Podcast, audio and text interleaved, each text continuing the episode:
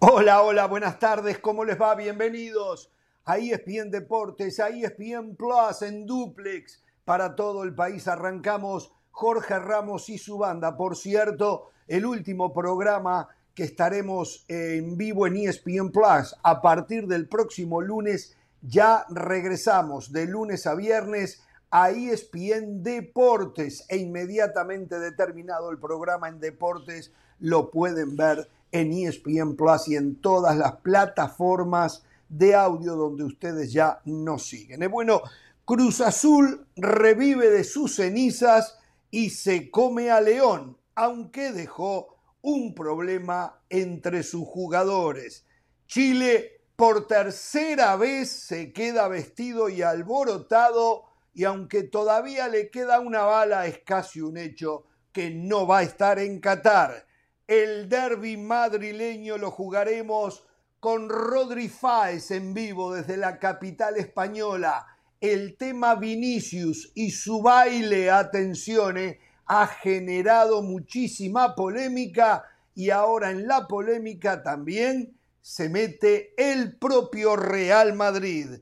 Aunque con alguna ausencia, Argentina podrá, pondrá todo lo mejor con Messi a la cabeza para enfrentar a la nueva Honduras en la ciudad de Miami. Y bueno, malas noticias para el Tri. Dos jugadores que se decantaban como titulares estarán acudiendo a la convocatoria del Tata, pero no jugarán por problemas físicos. Algunos de los temas que tenemos para el día de hoy. Está ausente el señor José del Valle, el resto de la banda con Richard Méndez también nos están acompañando y el saludo para el señor Pereira. ¿Cómo le va Pereira? ¿Qué tal Ramos? Muy bien, mejor que nunca. Saludo a todos, saludos a Caro, saludo a Richard y a toda la audiencia que nos acompaña. Tengo novedades de Honduras, me puse a trabajar, algunas novedades pensando en el partido que va a jugar ante Argentina el próximo 23 de septiembre, donde tendremos una cobertura una semana espectacular. Claro, casualmente en una semana estaremos en el estadio, eh, qué lindo, eh, ir al estadio, eh, ir al estadio. Hace mucho que no voy al estadio, eh, pensando. Pero le voy a contar unas novedades de la convocatoria, algunos ausentes y quienes llamó el técnico de la selección de Honduras. Hablando de Honduras, Honduras domina la liga de CONCACAF. Ayer se definió las, semifinales. Olimpia Motagua por un lado, Real España con la Liga Alajuelense por el otro. Eh, o sea, tres equipos hondureños y ¿Qué hizo, ¿Qué hizo Fabián Coito que lo suspendieron cinco partidos? Pereira, ¿usted tiene información? Ladrón. Le dijo al árbitro que era un ladrón. Uh. Eso. Dijo al árbitro, ladrón, estás cobrando. Roja, lo y le dieron cinco partidos. No parecen cosas. Por otro lado, les, les le, le he hablado a ustedes en este programa de Enzo Fernández alguna vez? No me venga a joder de nuevo. Muchas veces. Ya me tiene cansado. Ayer, por ejemplo. Por favor, ese lo nombraste como cinco veces ayer. Por favor, Pereira, ya Hoy es noticia. Hoy es noticia. Alvarenzo Fernández, Marcelo Gallardo. Uh, le tengo novedades de Marcelo Gallardo, ¿eh? Le tengo novedades. Hoy es noticia. Hoy es noticia. noticia? Es noticia, Enzo Fernández. Fue elegido el mejor jugador de Portugal en el mes de agosto. Mejor jugador de la Liga Portuguesa. La Liga Local. Y sí, ya no está Darwin ¿eh? Núñez se puede dar ese lujo. No está Darwin Núñez, no se está cuenta Luis que este tipo, entonces ya. Se da cuenta que este tipo con esta cara, se da cuenta que este tipo con esta cara de limón y con lo que ustedes quiera y que usted me dice viejo y lo que quiera, pero, pero dice verdades. Hablo de un futbolista y termina el mes y es elegido el mejor jugador de la liga. ¿Se dan cuenta? No vengo aquí a hablar sandeces, le vengo a abrir los ojos a ustedes. Bastante cerrados los tienen, ¿eh? Bastante cerrados. Bueno, señora, eh, ¿cómo le va? Dígame. ¿Cómo está? ¿Qué novedades nos Muy bien, James Rodríguez en convocatoria de Colombia, ¿no? James Rodríguez en convocatoria de Colombia. Un saludo para ti, Jorge, para Richa, para Ram, para toda la gente. Comienza la cuenta regresiva de Jorge Ramos y su banda. Antes, voy a extrañar las ¿Cuenta regresiva? tengo que decirlo. Voy a, sí, la cuenta regresiva para comenzar el programa de dos horas comenzar ah, con ESPN Deportes todos los días. No sé, a mí, yo soy de eh. esas que se agarra del lunes para decir, hoy es un nuevo comienzo. Y el lunes va a ser otro comienzo para la banda, una nueva etapa, seguramente muy bonita. Aparte va a tener eso, ¿no? El ingrediente de que ustedes van a estar el viernes desde el estadio, yo voy a estar el jueves desde el estadio. Y justamente, Jorge, tiene que ver eso, ¿no? El partido de México contra Colombia, por eso Colombia hace su convocatoria. Perdón, perdón, perdón. ¿El jueves México-Perú es el jueves? México-Perú es el 27. es el 24, no, es el 24. El 24 ah, pero usted me dijo que iba a estar en el estadio el jueves. ¿Tan temprano va a ir usted? Ah, ¿Tiene no, poder entrar? O sea, yo voy a, bueno, no sé, yo me imagino que saldré desde las afueras del estadio o con o sea, algo, ah. algo, de algo representativo, porque yo viajo, acuérdense que yo viajo para los dos partidos, para el partido contra Perú y el partido contra Colombia. Entonces, el miércoles, después de que termine la banda, tomo el avión y el jueves estoy saliendo al aire. No es como usted, Jorge, que viaja y a los tres días es que sale al aire. No, yo voy a llegar, me voy a. Primero que ni viajo, por suerte ni viajo ya. Por suerte ni viajo ya. ¿eh? Primero le quiero decir eso. No, usted, usted viaja, usted, viaja a lo que en Venezuela le llaman el lomito. En, en, en, en, Venezuela le llaman el lomito. Usted viaja siempre al lomito, a lo mejor.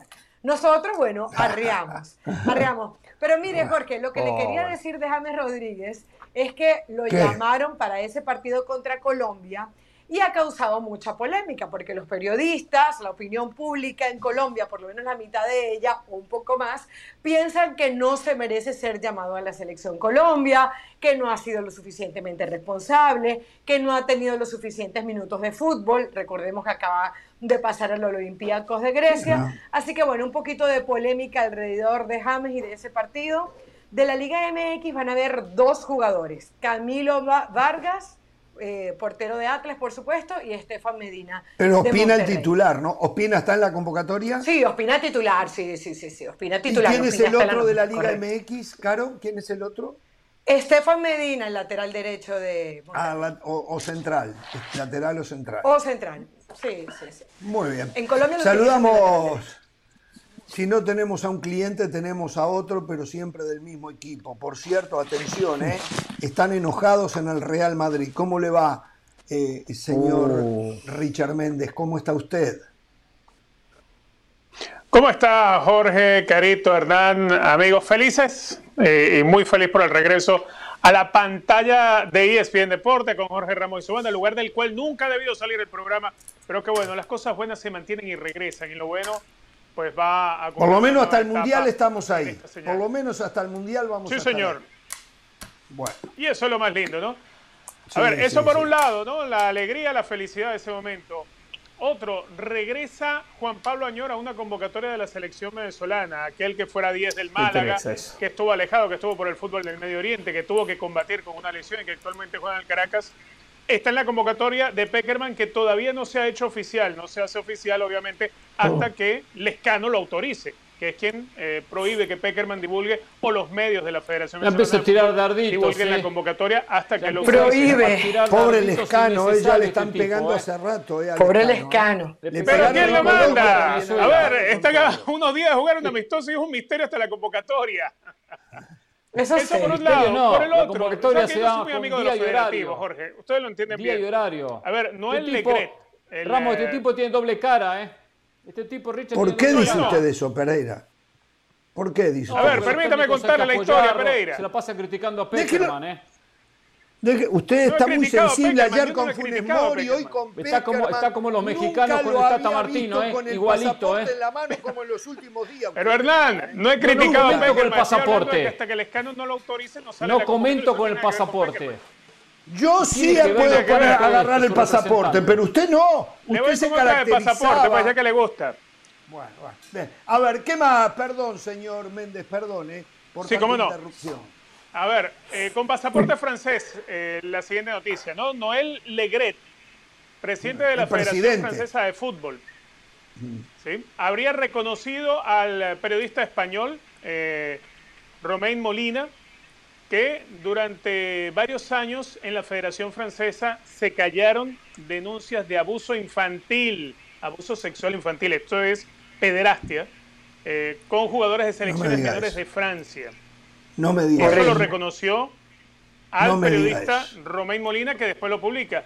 La noticia, pues, eh, tiene varias horas dando, dando vueltas y logra subir a un sitio web y de alguna manera de pronto desaparece o cierran una cuenta en redes sociales. Así que pareciera ser que hay un trabajo para no dar alcance a una noticia que habría publicado, repito, el periodista español Romain Molina ante las declaraciones que habría obtenido de parte del presidente Noel Legret, el presidente de la Federación Francesa de Fútbol, con algo que puede ser un cierto caso de pederastia, de confirmarse lo que habría, habría reconocido Noel Legret a eh, el periodista Romain Molina. A ver, esto va más allá del fútbol, esto obliga a la justicia, en este caso de Francia, a investigar. Esto hay que ir hasta el hueso. Esto no puede ser permitido en ningún estamento de la vida del ser humano. Y en el fútbol no es una isla el fútbol. Esto hay que investigarlo e ir hasta el fondo, ¿eh? E ir hasta el fondo. la verdad que esas cosas molestan, por lo menos a mí en lo personal me molesta muchísimo, muchísimo. Ojalá que no se tire la basura. Ahora, si el presidente de la federación lo reconoce, como usted nos está diciendo, ya está. Tiene que entrar la justicia.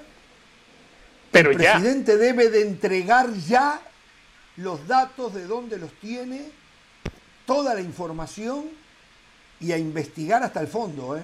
La verdad que me deja boquiabierto con lo que me está diciendo. ¿eh? Me deja boquiabierto con lo que me está diciendo. Jorge, ¿eh?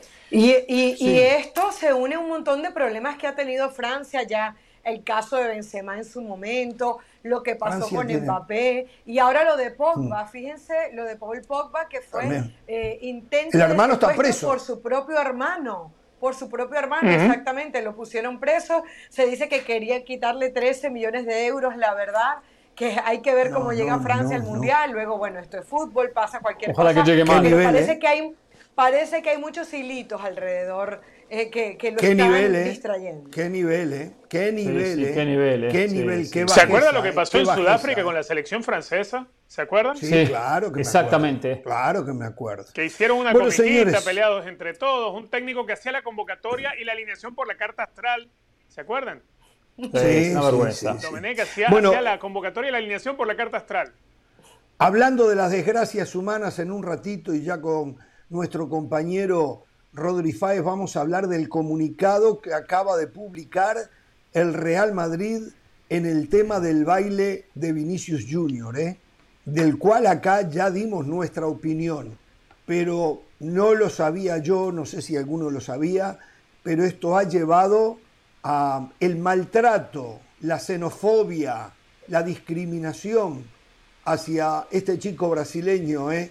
y eso no puede ser permitido y el Real Madrid correcta y notablemente sale a la palestra para defender a su jugador, pero quiero creer, y creo que así lo dice, ¿eh? Eh, contra eh, que va a defender a su jugador. Tengo que leerlo bien de nuevo.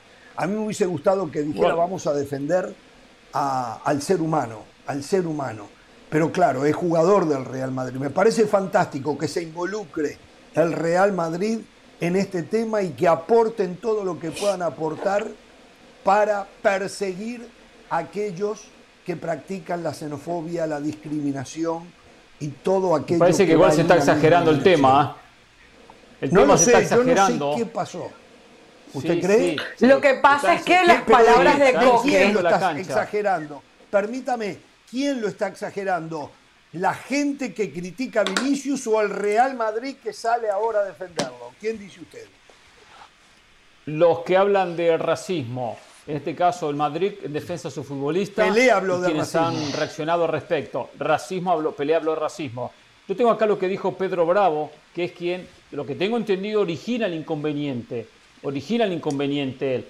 Eh, al declarar que es el presidente de la Asociación Española de Agentes de Futbolistas. Si quiere, le, leo lo que, lo que dijo. Sí. Eh, y, hay, y hay una palabra donde genera, ahí genera la controversia, pero era clara. Pero hay que después eh, dar toda la noticia, no la mitad. Él dijo, si quieres bailar samba, te vas al zambódromo. Aquí lo, tiene, aquí lo que tienes que hacer es respetar a tus compañeros de profesión y dejar de hacer el mono.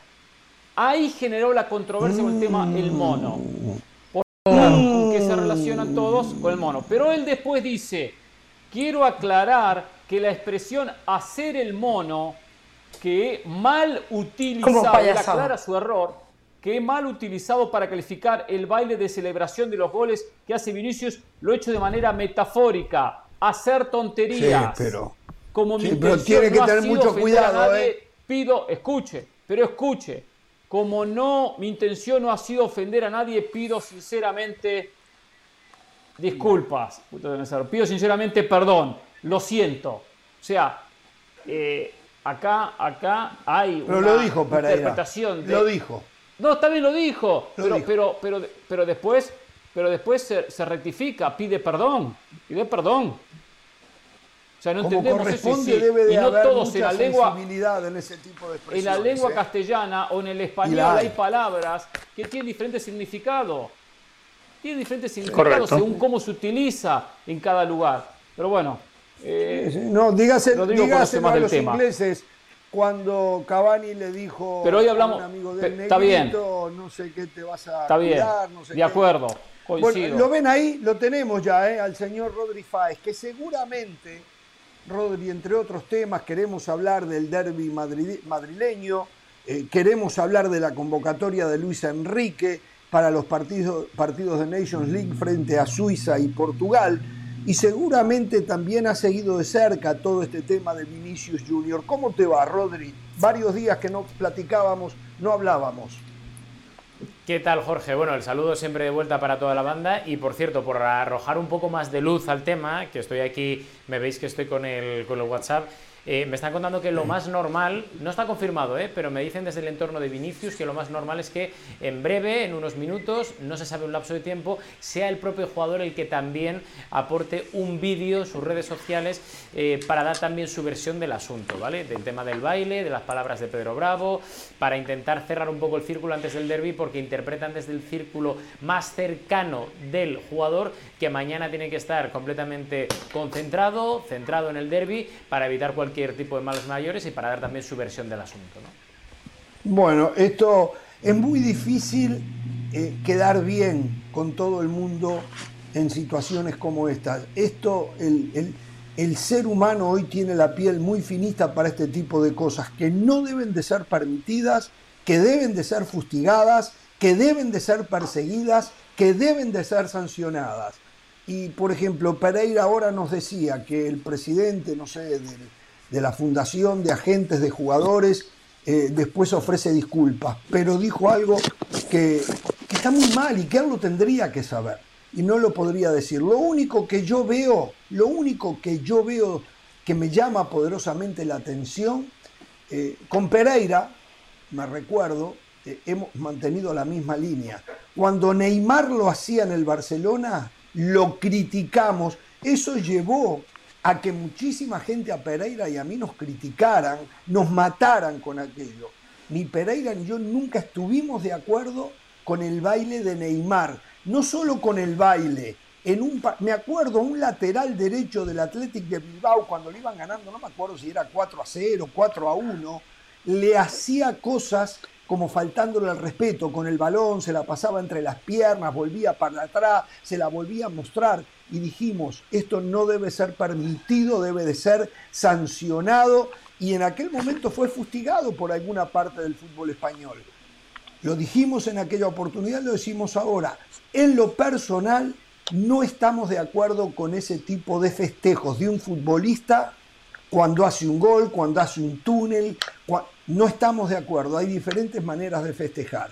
Después, yo sé que van a estar los que lo defienden eh, porque, bueno, es cultura, es alegría. Pelé está con esa, ¿eh? Eh, que deben de ser felices, que deben de... eh, Gabriel Jesús acaba de poner en sus redes sociales lo mismo. Pero no hay que olvidarse, como el señor de los agentes de futbolistas se le olvidó eh, que lo que él ponía allí tenía una incidencia directa que afectaba a Vinicius Junior, que seguramente ha tenido que soportar muchísimas veces la xenofobia y la homofobia, no sé, no xen- xenofobia en este caso, Bueno, em, lo mismo pasa cuando se burlan de un colega, de otro jugador.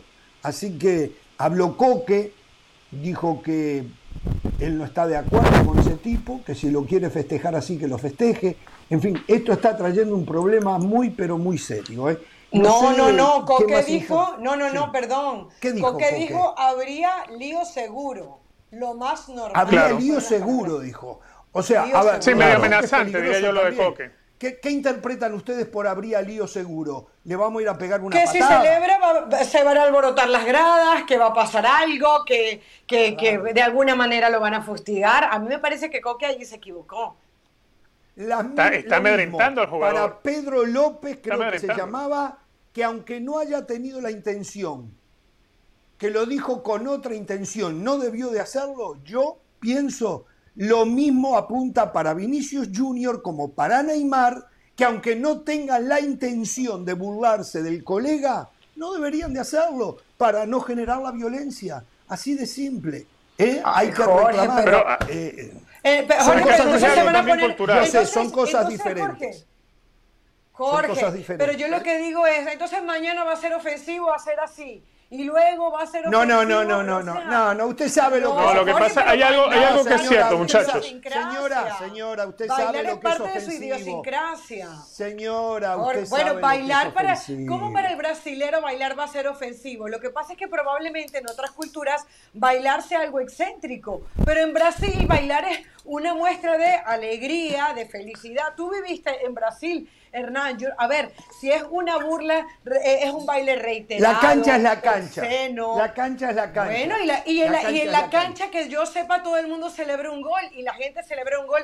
Ah, lo que hizo Cardona, que hizo la señal como asiático, evidentemente eso es una falta de respeto, pero yo no sé en qué momento bailar, que no sea de manera obscena, se convirtió en un problema y en un brasilero. A ver, no, llevándolo, no, no, no, no, es que lo saca de contexto usted. ¿Por qué no escuchamos a Rodrigo y después opinamos? Lo saca de contexto. Bailar no es ofensivo. Yo voy a opinar. Bailar no es ofensivo. Bailar cuando el rival está en el piso es ofensivo en el fútbol. Ahora, cuando usted saca de la cancha de fútbol el baile, claro que no es ofensivo, sacándolo de la cancha de fútbol. En mi opinión, ¿eh? pero, eso no, se permite que lo insulten, que practiquen el racismo, la xenofobia, esos deben de ser perseguidos. Bueno, no sé si quiere, si vamos con Rodri, que lo tenemos desde, desde Madrid, Rodri, no sé qué más quieres decir al respecto de este tema que has no dijo nada todavía. No, bueno, yo, lo que digo que a mí no me gustan los bailes porque nunca me han gustado, más que nada porque creo que se pueden celebrar de otra forma y respetando obviamente a Vinicius, a los brasileños, pero aquí en España los bailes no gustan en general, ¿vale? Eso lo primero. Lo segundo, Coque Coque creo que está muy mal porque creo que en el fondo puede entenderse lo que quiere decir, que dice, a ver, si se puede evitar, pues mejor, ¿no? Que no pasa nada porque no baile y se puede celebrar de otra forma, pero como capitán del Atlético de Madrid creo que tiene que dar otro mensaje de más tranquilidad, de más paciencia, sobre todo a la afición, porque de esas palabras mucha gente ha sacado que, ah, bueno, pues ahora tenemos barra libre para lanzarle objetos, para cantarle lo que sea, y eso es lo que hay que evitar. Y luego, de, de todo esto, una cosa que es importantísima, que es el sentir de los jugadores, el sentir de los rivales. Eh, la gente que ha jugado al fútbol, cuando pierde un partido o cuando le marcan un gol y ven a alguien bailar, lo interpretan. Que ya sé que esto no es algo intencionado de los brasileños, pero aquí en España y en muchas partes de Latinoamérica se interpreta como una humillación. Y de ahí todo el, mi país, todo el debate, etcétera, ¿no? En mi país, un jugador que hace un gol y se pone a bailar enfrente del resto de los jugadores, principalmente de los que recibieron el gol, lo van a esperar y a la próxima lo van a colgar de las lámparas. ¿Está bien eso? No, también está muy mal. No se puede hacer justicia por sus propias manos. Simplemente ahí yo creo que habría que ir al sindicato de futbolistas y hacerle entender a aquel que se puso a bailar que tiene que respetar y aunque no lo haya hecho con señal de irrespeto al próximo, adentro de una cancha de fútbol, eso es irrespeto. Lo busquen como... Me parece ¿eh? exagerado. Pero bueno, y que un, un, matiz, Al final, cuando pasó lo que pasó en Vallecas, con aquel gol de Dani Alves, de Tiago, que tuvo que interceder Puyol para decir, oye, dejaos de hacer el bailecito aquí delante, que la diferencia de presupuestos es la que es, y tampoco queremos pintarle la cara a la afición del Rayo, que fue el inicio de todo el debate aquí en España. Al final todo depende de los colores. Si el que baila es de los tuyos, lo vas a defender. Si no es de los tuyos, lo vas a atacar. En el 99,9% de los casos, porque muchos de los que ahora están defendiendo a Vinicius aquí en Madrid son los que entonces atacaban a Neymar por el baile, a Alves por los bailes, a Thiago por los bailes y aplaudían a Puyol. O sea, al final estamos en ese debate eterno que nunca acaba entre Madrid, Barça, etcétera, que cada uno tira para su lado y que al final, obviamente, cada uno tiene que ser libre para hacer lo que le dé la gana, marcando un poco el respeto con, el contrario, ¿no? Lo que no es permitido es practicar la xenofobia aprovechando esto. ¿eh? Eso debe de ser perseguido y sancionado hasta lo último. Hasta lo último. Bueno, em, a ver. Rodrigo. Sí. Creo ¿Qué antecedentes tiene Pedro? Ah, perdón, siga, siga, Pereira. Quiero con este tema porque tenemos el comunicado oficial del Real Madrid. Acaba de salir hace un ratito, pero adelante, Pereira, y lo mostramos. ¿Qué antecedentes tienes, Pedro Bravo? Y digo en cuanto a sus declaraciones, eh, es de declaraciones polémicas, se entiende que en verdad se habrá equivocado o lo habrá hecho a propósito. Tengo entendido que lo hizo en el chiringuito esa declaración. Me corrige si estoy equivocado. Eh, se interpreta que verdad es sincero en esta segunda eh, declaración que da asumiendo su error y pidiendo perdón.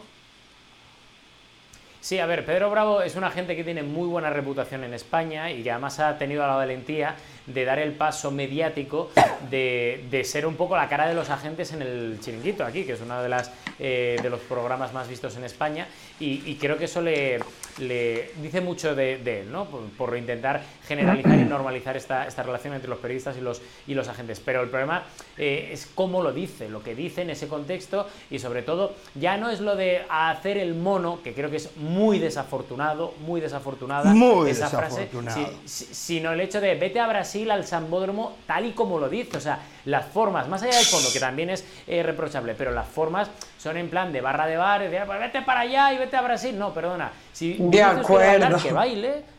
Eh, claro, es que al final es eso, es decir, si quiere bailar, que baile, pero no tienes tú, el jefe de los agentes, que decirle cómo hacerlo y sobre todo que se vaya a Brasil al Sambódromo que es lo que de verdad le hace daño a Vinicius, a su entorno y a todos los jugadores brasileños que han visto esas imágenes, ¿no? Tengo entendido que le preguntaron a Xavi sobre el tema y el técnico de Barcelona dijo, en mi época cuando hacíamos un gol nos, nos abrazábamos, fue lo que dijo, ¿no?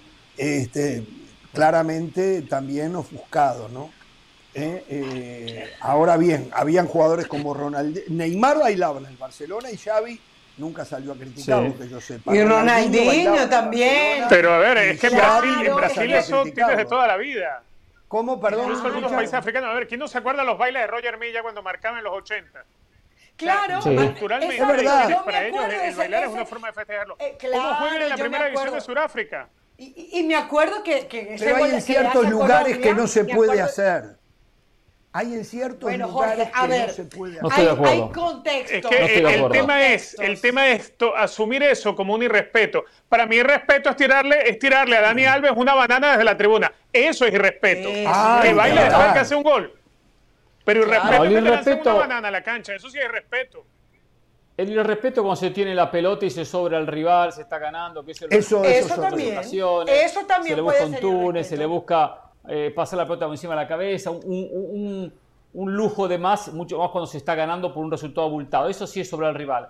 Yo claro una cosa, y acá se lo digo especialmente a Ramos porque estoy con él en la mitad, en la cancha con la pelota. El baile, el baile, eh, el baile no hace nada, porque si hago un baile en frente del jugador, del rival, y le bailo, habla así lo estoy gozando. Pero ir al banderín del córner y bailar con el, con el banderín del córner, que es como bailar con un palo, y moverme. No, no. O sea, no estoy jodiendo nada y no estoy molestando. es alegría. Hay cantidad de festejos. Le reitero, el festejo, le reitero. El festejo ha cambiado. Hoy, hoy, hoy eh, eh, eh, la idea es quién es más original con el festejo. Y hemos visto cantidad de festejos, algunos muy buenos y otros retontos, pero con cantidad de festejos diferentes. Entonces, bueno, parte de, de esto de qué me invento para festejar. Reitero, reitero.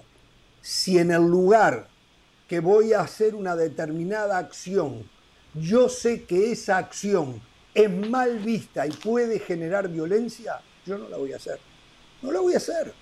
Aunque sea bueno, España es un país donde hay baile. En ese lugar, en, España. en ese lugar donde, permítame, eh, acaba de decir Rodri que en España está muy mal visto, muy mal visto el baile. Si yo sé que está muy mal visto, ¿por qué no busco otra manera de festejar?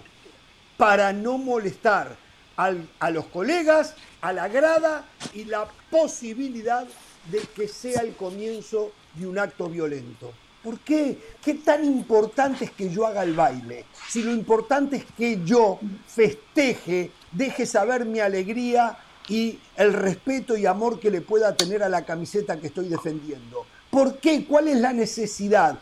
En un primer momento lo hizo, permítame, en un primer momento lo hizo, bailó, volvió a bailar y volvió a bailar. Estoy convencido que a la tercera vez alguien le dijo, no lo hagas más, porque acá eso se ve muy mal.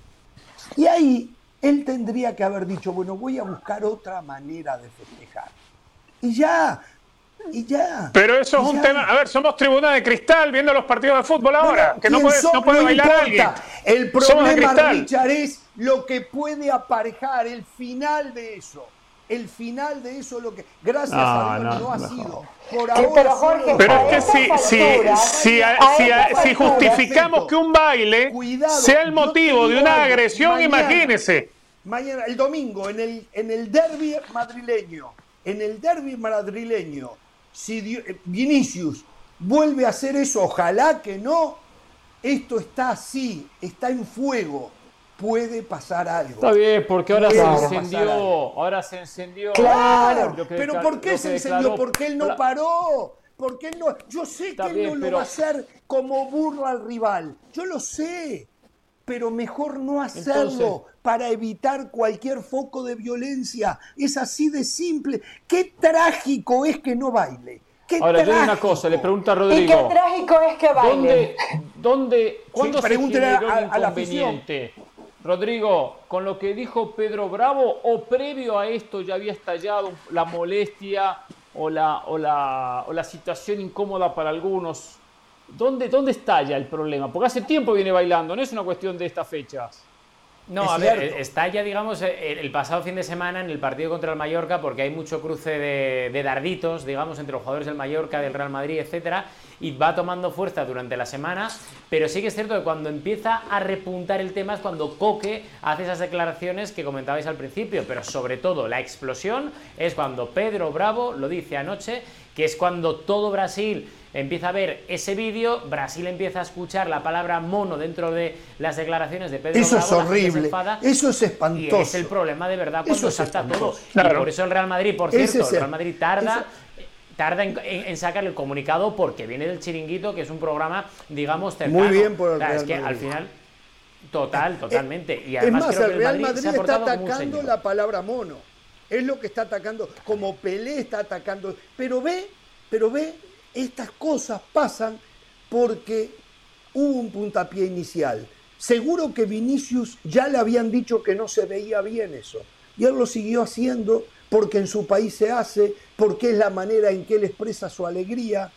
Pero si no se ve bien en dónde estás, que te están tratando tan bien y te están dando tanto reconocimiento, ¿no es mejor ponerlo a un costado y hacer otras cosas que también muestran felicidad y no ser en un determinado momento, sabiendo lo que estás haciendo, el responsable de lo que podría ser un acto de violencia, yo digo que era, es evitable, era evitable, aunque el mal es de Coque. Lo de Coque es horrible también lo que dijo.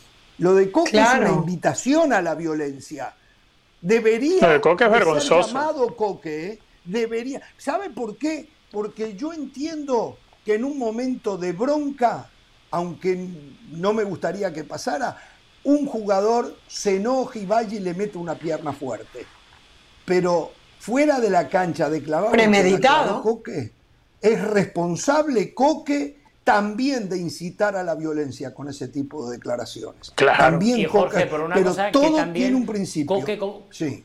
Coque como capitán tiene que tener en cuenta algo que, es un detalle que ha pasado muy inadvertido. Y es que el jugador que más celebraciones raras, vamos a decirlo de alguna manera, hace Griezmann. que equipo, que, que, es Antoine Griezmann, que está todo el día, que se larga ah, aquí, que si no sé qué, que si el Griezmann bailaba, ¿no? Claro, que Griezmann, Griezmann hacía un bailecito. Griezmann bailaba, bailaba, bailaba en Fortnite, ¿no? Claro. Ah, bueno, pero de, de, Griezmann no Es una lástima.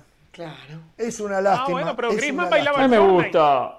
Bueno, a mí me gusta. Bien, como otro lo hace, la verdad, usted lo critica a Coque. Y nada son todos unos, ustedes son todos, ustedes son todos unos santitos, hacen todos los santitos acá, por favor. Por favor, son todos unos no, yo no soy santo de nada, yo no vengo a dar Muy bien lo de Coque. ¿Sabe qué? Coque defiende su cancha, su gente, los colores de su equipo. Y dice, ah, viene a gozar en nuestra cancha. No, nuestra, nuestra cancha no viene a gozar. No, no, no viene a gritarnos los goles o a bailarnos los goles en la cara. Defiende, ¿eh? Es un acto de violencia lo de Coque, pero, pero, la, pero la línea es finita. La línea es finita, Hernán, la línea es finita.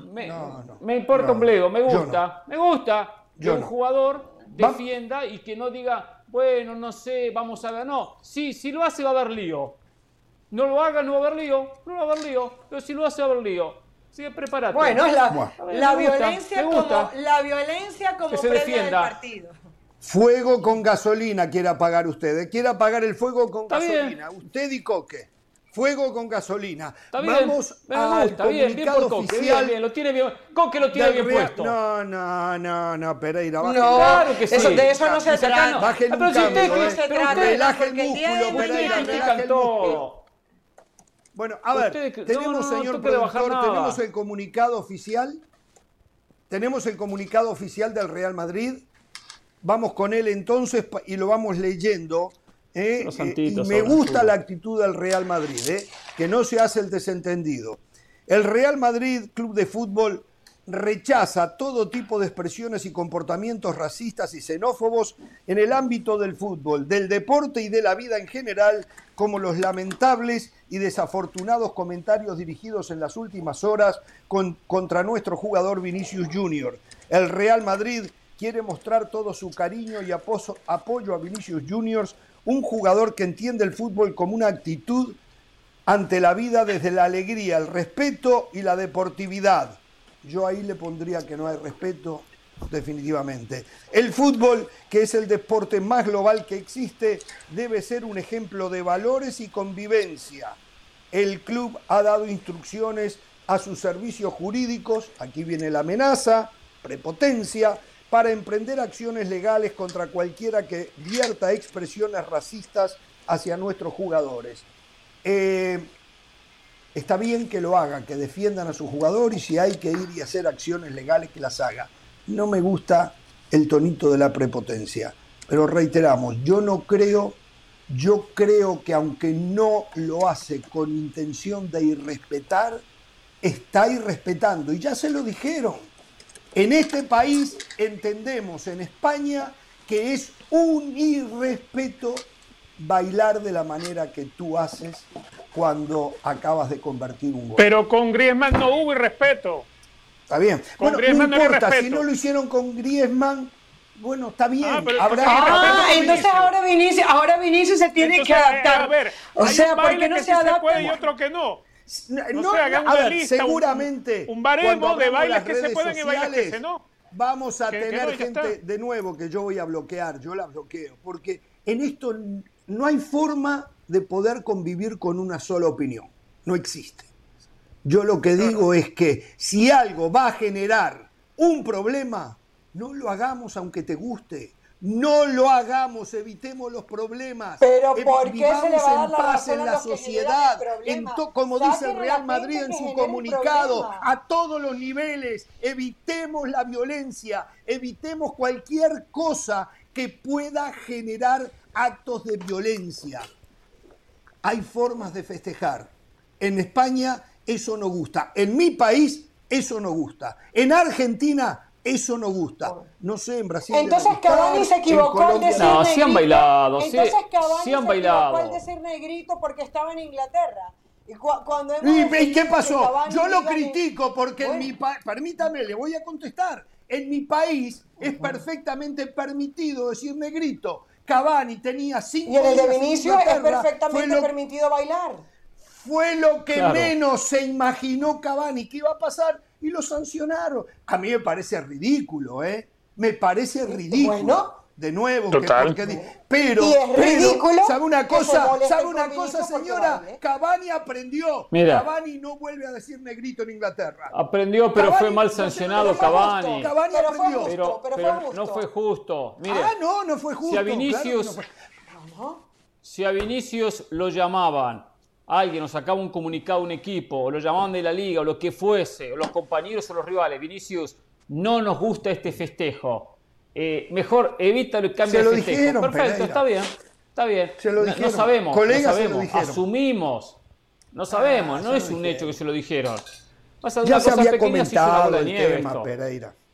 Ya se había comentado el tema. Se había comentado, pero, pero si, si, de, época de Neymar, que se está bailando, y Neymar, que tiene un baile similar al Y a Neymar se lo dijeron. No se decía nada. Ya a Neymar se lo habían dicho, eh, que bailaba ¿Quién se lo dijo? Neymar iba más allá. Yo seguía bailando. Neymar le faltaba el respeto con la pelota en los pies a los rivales. Eso estoy de acuerdo. Exacto. Eso estoy de acuerdo. El respeto con la pelota en los pies. Bueno, señores, otro tema. Se juega el derby madrileño. Es mañana, ¿no? ¿Verdad? No, el domingo, el domingo. Domingo. Se juega el domingo. El domingo a las 3 de la tarde del este. El domingo a las 3 de la tarde por ESPN Plus. A ver, eh, ¿cómo, está, ¿cómo está el ambiente? Eh, ¿Cuál es eh, la lectura que puedes hacer? ¿Qué informe tienes de los dos equipos? Cuéntanos un poco. Va en el Metropolitano el partido, ¿no? ¿Verdad? Sí, eso es. Jorge va al Metropolitano, Atlético de Madrid como local, Real Madrid como visitante. En el Atlético de Madrid, lo que nosotros, la información que manejamos es que el Cholo Simeone va a salir con un 3-4-3, es decir, con tres centrales atrás, con Hermoso, con Witzel y con Felipe, y seguramente va a salir con dos carrileros que van a ser Saúl y Nahuel, eh, y sobre todo arriba es donde puede haber un poco de de, novedad, porque lo más normal es que en esa triple punta, en ataque, en ese 3-4-3 en ataque, que luego es más repliegue, pero vayan a estar Correa, Joao Félix y Mateus Cuña. Es lo más normal en cuanto a las informaciones que nosotros manejamos. Por tanto, eso puede ser un poco. Eh, la novedad es la suplencia de eh, Morata, de Álvaro Morata, que. Eso iba a decir, Morata no sería titular. De momento no. A mí por lo que me dicen y por lo que he probado durante la semana, sería suplente con Cuña y con Correa, acompañado a Joao Félix de titulares.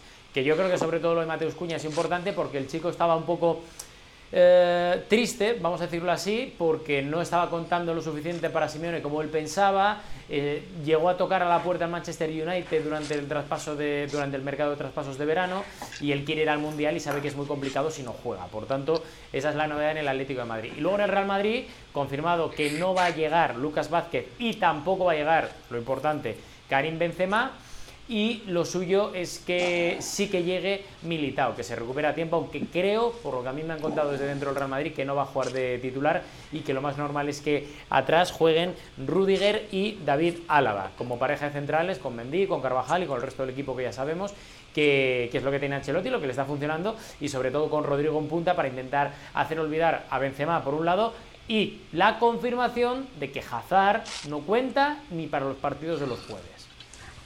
Mm. o sea, Rodrigo iría de 9, Valverde sobre la derecha.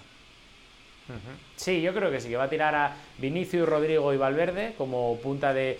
como esa tripleta en ataque, eh, por lo que nos cuentan. Vamos a ver si al final Valverde. Valverde va a jugar seguro, ¿eh? porque además me cuentan que Ancelotti está encantado con Valverde, que sabe que además es un hombre importante, que ha empezado genial la temporada y va a ser titular eh, con esa duda. Si lo mete en el centro del campo, que yo creo que no, o si lo mete en la derecha, que es donde yo creo que va a jugar el, el pajarito, ¿no? Eh, Chomení junto con Modric y Cross, los mediocampistas, y la línea de cuatro, eh, Carvajal, Rudiger o Rudiger, ¿cómo se dice? Porque en castellano lo correcto sería Rudiger, ¿no? Este, Yo digo Rudiger. Y Mendy. Eso es, eso es. O Militao y Alaba, ¿no? Yo creo que Militao, Caro, creo que como no ha tenido mucha participación en los entrenamientos, se me antojaría muy complicado que lo pueda poner de titular. Por eso yo me arriesgo más a Rudiger y Álava, que, tienen eh, ritmo, que han jugado más y que físicamente están mejor. Eh, ¿Cuál es el problema de Benzema en realidad? ¿No es tan serio o hay temor de que esto pueda eh, pueda ser algo repetitivo como cuestión del desgaste del futbolista, de la edad del futbolista, o están tranquilos que no, que una vez recuperado ya todo va a estar bien? No, a mí me cuentan que, están tranquilos, que lo único que si fuera otra parte de la temporada, sobre todo a partir de febrero, lo más normal es que Benzema hubiera forzado, pero que en estas alturas de campaña y más cuando el Real Madrid ha empezado ganándolo todo con este pleno de victorias, que es una tontería forzar para luego igual lamentar algo peor. De momento, eh, es un poco la lectura que se hace dentro del club, calma, paciencia, pausa y que Benzema se recupere al 100% porque es obvio que le necesitan.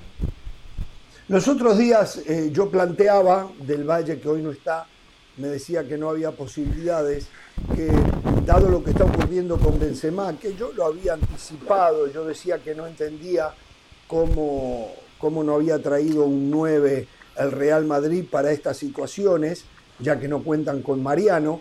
Eh, en, el, en la ventana de invierno, ¿podemos esperar de que el Real Madrid salga en la busca de otro 9?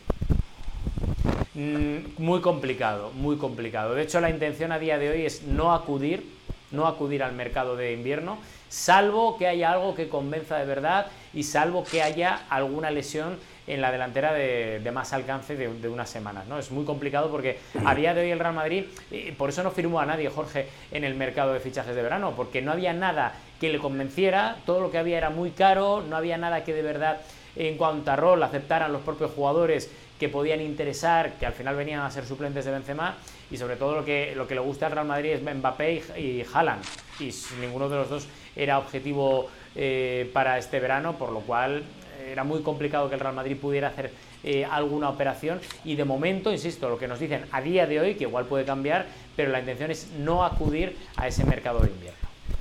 A ver, los compañeros deben de querer hacerte algunas preguntas, solo tengo una más yo en este tema Real Madrid, Atlético de Madrid. Y la pregunta es la siguiente, la actualidad de Mbappé y la actualidad de Haaland. En un futuro, ¿a dónde se inclinaría el aficionado del Real Madrid para llegar a la Casa Blanca? ¿Por el francés o por el noruego? Pues mira, Jorge, muy fácil. En ese momento, el que mejor esté y el que más goles esté marcando goles.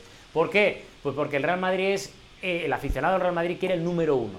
Y en el momento en el que el Madrid diga, vamos a fichar a uno de los dos, quien sea el número uno es quien la afición del Real mm. Madrid va a preferir. También es cierto que después del paripé de, Mbappé, de este, de este último año, va a costar que Mbappé tenga el perdón del Real Madrid, del Real Madrid, del aficionado del Real Madrid, porque lo que está llegando a España no gusta a Mbappé, esas eh, declaraciones, esas, bueno, no está gustando. Y Haaland, sobre todo teniendo en cuenta que Benzema eh, no le van a quedar más de un año o dos a máxima exigencia. Haaland es un hombre que yo creo, que yo creo que en dos años o tres puede ser más que bienvenido en el Santiago Bernabéu por cómo es, por lo que supone y sobre todo porque le lanzas un melón y te marca cuatro goles. A ver, me dicen que se tiene que ir Rodri, muchachos. Algo muy importante que tengan ustedes, porque me gustaría hacerle alguna pregunta de la selección española también. Solo preguntarle si Oblak si Oblak es, es duda finalmente para el partido. Oblak estará, Oblak estará, claro. ah, va a estar, ¿eh? estará. Bien. Sí, sí. Bien, veo la convocatoria de Luis Enrique para los partidos con Suiza y Portugal por la Nations League y no hace más que reconfirmar la impresión que he dado a conocer aquí. Me encanta cómo juega España, pero veo que para participar de un mundial con posibilidades le falta algún jugador más de experiencia y jerarquía principalmente. Hay mucha juventud, me parece que en el 26 España va a tener un equipazo, pero la verdad que cuando veo, no sé quién faltará de esta convocatoria. De Gea llegará, no creo. Sergio Ramos llegará, no creo. Eh, no lo llamó. ¿Quién más podríamos decir? Eh, no lo llamó, exactamente. Eh, ¿Falta alguien que pueda cambiar la cara de esta selección en cuanto a esa jerarquía, esa postura en la cancha contra los rivales, Rodri? A día de hoy, Jorge, y te lo resumo muy rápido, lo que Luis Enrique quiere es un bloque, no quiere individualidades. Por eso es muy complicado que De Gea vuelva a la selección, porque hay porteros que Luis Enrique interpreta que están al mismo o mejor nivel que De Gea. Y sobre todo el tema de Sergio Ramos, yo no lo descartaría, ojo, yo no lo descartaría porque ha empezado muy bien la temporada en Francia pero creo que va a ser muy complicado que de repente le llame justo para la última convocatoria, que es la del Mundial. Eh, para mí es lo que necesita España y lo que le falta. Alguien de jerarquía, lo que acabas de comentar tú, porque creo que son buenos chavales, muy jóvenes muchos de ellos, pero que necesitan alguien, un tutor, alguien que sea líder, que aunque no sea titular, les, les, ponga un poco las pilas en el vestuario, en el día a día, en los entrenamientos. Y para mí esa figura es Sergio Ramos. Y yo creo que si hay un problema entre Luis Enrique y Sergio Ramos, eso se arregla muy fácil. Los dos se sientan, sea en París, sea en Madrid, eh, aclaran sus diferencias y lo que es bueno para España, que Sergio Ramos vuelva, si está tan bien como ha empezado la temporada, es algo que tiene que estar ya solucionado de cara a Qatar y que Sergio Ramos es lo único que yo he hecho en falta en esta selección. A veces siento que la afición en España no se involucra mucho en la selección porque están imantados por, por Real Madrid, por Barcelona, por, Atlético de Madrid y por la liga en general, ¿no? Eh, digo, como que el español no tiene, no es tan pasional con la selección y eso le da un poco de libertad y tranquilidad al técnico de turno. Total, es que, a ver, está mal que lo diga, yo sé que hay muchos otros países, la mayoría que no lo entienden, pero digamos que España queriendo como queremos nosotros al país y a la selección nacional, es más de clubes que de selección nacional. O sea, nosotros no morimos por, España como morís en, Uruguay, en Argentina, en Venezuela. Es un sentimiento distinto, que es patriótico, mm. de cariño, de amor, pero no nos desvivimos por eso. Y por ello hay tanto debate y demás. Y, bueno, es lo que hay, básicamente. ¿no? Un abrazo, Rodri. Muchísimas gracias. ¿eh? Chao, gracias.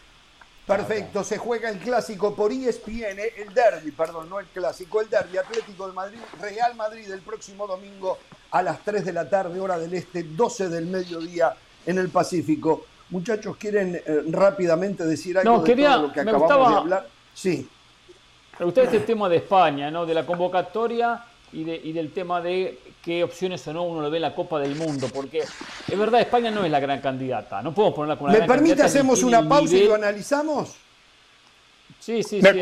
Total, usted maneja el programa, usted haga lo que quiera, sí. Exacto, y se me antojó, a la pausa, se me antojó. No quiero violencia, puede irse a la pausa, a la pausa bailando. Nos vamos a si la quiere, pausa. Vaya, vaya a la pausa, a la Nos pausa vamos bailando. a la pausa. Si quiere, puede. Señor director, baile, baile. Vamos a la pausa. Exacto.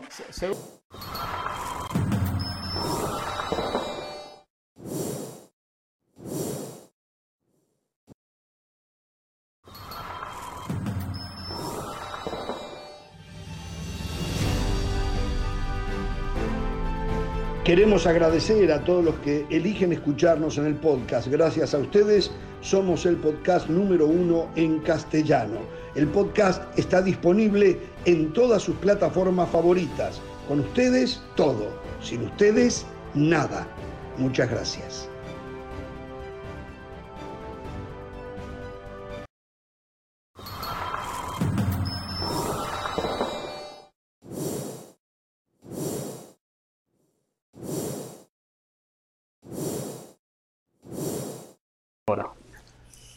Bueno, bien, continuamos en Jorge Ramos y su banda. Recuerden, eh, a partir del próximo lunes, Jorge Ramos y su banda de manera continua, de lunes a viernes, en ESPN Deportes.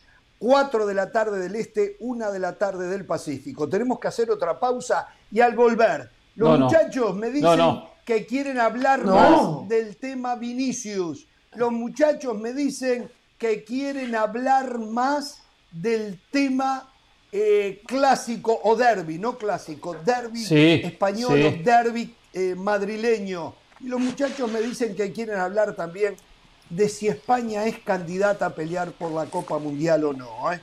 Bueno, este, ¿qué, es lo que está pasando ahora? No estamos en deportes ahora, no, no estoy entendiendo. No, no, en 10 segundos. 10 segundos. Perfecto, perfecto, entonces. Bien. Y ahora sí le damos la bienvenida a ESPN Deportes y en la bienvenida les recordamos eh, que a partir del lunes estaremos fijo de lunes a viernes, fijo siempre y cuando no haya béisbol, no haya golf, no haya tenis, no hayan los deportes que a veces eh, se juegan las tardes y nosotros tendremos que ceder nuestro tiempo. Pero no habiendo esos deportes, estaremos de lunes a viernes de 4 a 6 de la tarde. Terminado el programa, a partir de las 6 nos pueden sintonizar en ESPN Plus. En ESPN Deportes, terminado el programa, va cronómetro con José Ramón Fernández, David Feitelson. Oh, en un ratito va a estar David Feitelson con nosotros. Y terminando cronómetro va ahora o nunca. 6.30 de la tarde, 3.30 del Pacífico con Mauricio Pedrosa y Hércules Gómez. ¿eh? Sí, en serio, Pereira, va a venir Faitelson en un oh, ratito. Se viene el Mundial y usted sabe que Faitelson y yo jugamos el Mundial también, ¿eh? Sí, sí, sí, sí. Aparte bueno porque vos a jugar de local. Jugamos de local, siempre en picante jugamos de visitante con David Faitelson. Hoy lo recibimos a nuestra cancha, ¿eh? Así que lo voy a esperar con muchas ganas. Con muchas ganas, ¿eh? Exactamente. Bueno, espero que no provoque. Eh, espero que no provoque eh, en sus festejos. Si yo fuera jugador de fútbol, no, lo provoque usted. No lo provoque usted. Si no va a haber lío, ¿eh? de repente, si provoca va a haber señor lío. Pereira. Yo le digo, ¿eh? No haga cosas si provoca va a haber lío. al otro lo pueda hacer sentir mal. Aunque a usted no le parezca que lo que le está haciendo a Faitelson sea irrespetuoso, no haga algo que al otro lo haga sentir mal porque si no lo único que vamos a lograr es un escándalo, un enojo, un, acto de violencia verbal. Eh, entonces lo mejor es que no lo haga. Lo, que quiero preguntarle. O sea, usted ya no le va a decir más cliente a, los madridistas. Usted ya no le va a decir más cliente a los madridistas porque, porque los hace sentir mal. A los madridistas, a los barcelonistas, a los de United, a los del City. Son clientes. No es que yo les diga. Es que ¿Y a los del Táchira cómo nos llama? A los del Táchira. Son hinchas del Táchira. para ser hincha no se ponen a defender para ser hincha del Táchira. ni al Real Madrid ni al Barcelona. Son hinchas del Táchira nada más. Ahora aquellos que ya. Eso, gracias, gracias Jorge. Se lo agradezco, de verdad. siempre buscando el defecto en países que no tienen nada que ver con el suyo, son clientes. Perdón, Pereira. Mire, no, no, este tema que generó mucha controversia, el tema del festejo, lo que ha pasado con Vinicius, bueno, creo que se ha pasado la línea. Dos cosas primero. Estamos de acuerdo que cuando hay un gol, el gol hay que festejarlo, y festejar no es sobrar al rival. Estamos bien, estamos de acuerdo. Lo que acá critican Dependiendo el festejo. Dependiendo ¿Cómo se festeja? Si yo el festejo lo hago, lo hago frente al rival en la cara, o lo hago frente a la hinchada contraria, y le bailo. O al rival sí, lo estoy en cierta manera gozando, lo estoy mirando. Y, entonces, eso está mal, eso está mal.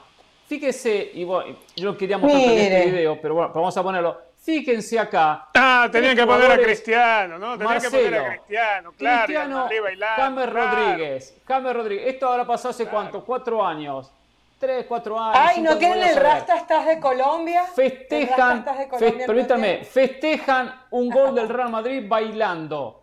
No pasaba nada. Ni Rodrigo reaccionaba, ni nadie reaccionaba en España. Ahora reaccionan. Esto de los bailes, hace muchos años que a través de diferentes festejos que se han, se inventado los jugadores, tratan de ser originales. Pero acá dónde se está gozando al rival o, o dónde se está faltando el respeto al rival. Y acá está Cristiano, que Cristiano siempre ha sido muy respetuoso con los rivales. James también. Eh, Marcelo tiene el baile, la, la, samba en la sangre y se entiende como la mayoría de los brasileños. Entonces, eh, criticamos esto, que baile cuando festejan un gol, estamos equivocando. Aparte, si fuese algo nuevo, y en este video le estoy mostrando que es algo que viene de hace mucho tiempo atrás, y ahora porque a alguno se le ocurrió o porque lo declaró de manera desafortunada Pablo Bravo, declaró algo inoportuno, incorrecto y no sé Terrible lo que dijo, terrible lo que dijo. No, tampoco, pero pidió perdón, Ramos. Terrible lo que dijo. Todos nos equivocamos. Denigrante absolutamente. Sí, yo me he equivocado y he pagado precios altos. Sí, yo me equivoco. Pero no en ese tipo de cosas, ¿eh? No en ese tipo de cosas. Pero sí, sí, sí, todos nos equivocamos. Eso no quita que lo que dijo Pedro Bravo fue terrible y ahora pide disculpas, pero el agravio quedó el agravio lo hizo.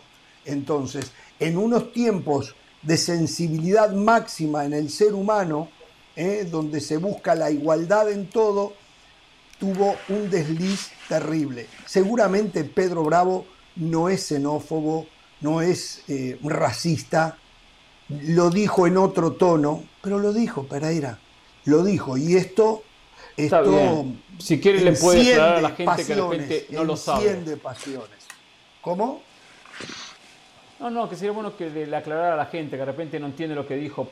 Eh, Dígalo, usted lo leyó, usted lo tiene ahí a mano, lo que dijo en un programa. Sí, lo tengo acá. Sí, primero, Pedro Bravo es presidente, Pedro Bravo es presidente de la Asociación Española de Agentes de Futbolistas. Y lo que él dijo fue, lo que primero, lo que él declaró fue lo siguiente. Eh, en referencia a, a Vinicius y su festejo con el baile. Si quiere bailar samba, te vas al sambódromo. Aquí lo, lo, que tienes que hacer es respetar a tus compañeros de profesión y dejar de hacer el mono. Dejar de hacer el mono. Esa palabra, el mono, generó, por supuesto, una reacción de todo el mundo. A las pocas horas. Lo cual es lógico que la genere, ¿no? Lo cual es lógico sí, que sí, la sí. Está bien, sí, sí. Pero después se la aclara y, pone, y, pone el siguiente tuit. Quiero aclarar que la expresión hacer el mono que he mal utilizado, pues él, reconoce que he mal utilizado para calificar el baile de celebración de los goles que hace Vinicius, lo he hecho de manera metafórica, hacer tonterías. Como mi intención no ha sido ofender a nadie, pido sinceramente perdón. Lo siento. Está bien, capaz que lo hizo a propósito, de manera sarcástica y después pensó, reaccionó y dijo la verdad que me equivoqué, pasé la línea. Pero pide perdón. Pero podemos archivar ahí la historia. Yo una vez le faltó respeto a usted, Ramos, y de repente con las horas recapacito, perdón, Ramos, me equivoqué. Eh, me equivoqué. Está bien. hay El problema es que usted lo vuelve a hacer. Nunca reconoce que yo soy su jefe. Pero bueno, ese es otro tema. Ese es otro tema. Ese es otro. A ver, Jorge, eh, lo que pasa es que no es solamente la palabra de hacer mono. Se le siente xenofobia cuando dice que vaya al zambodro y baile samba ya.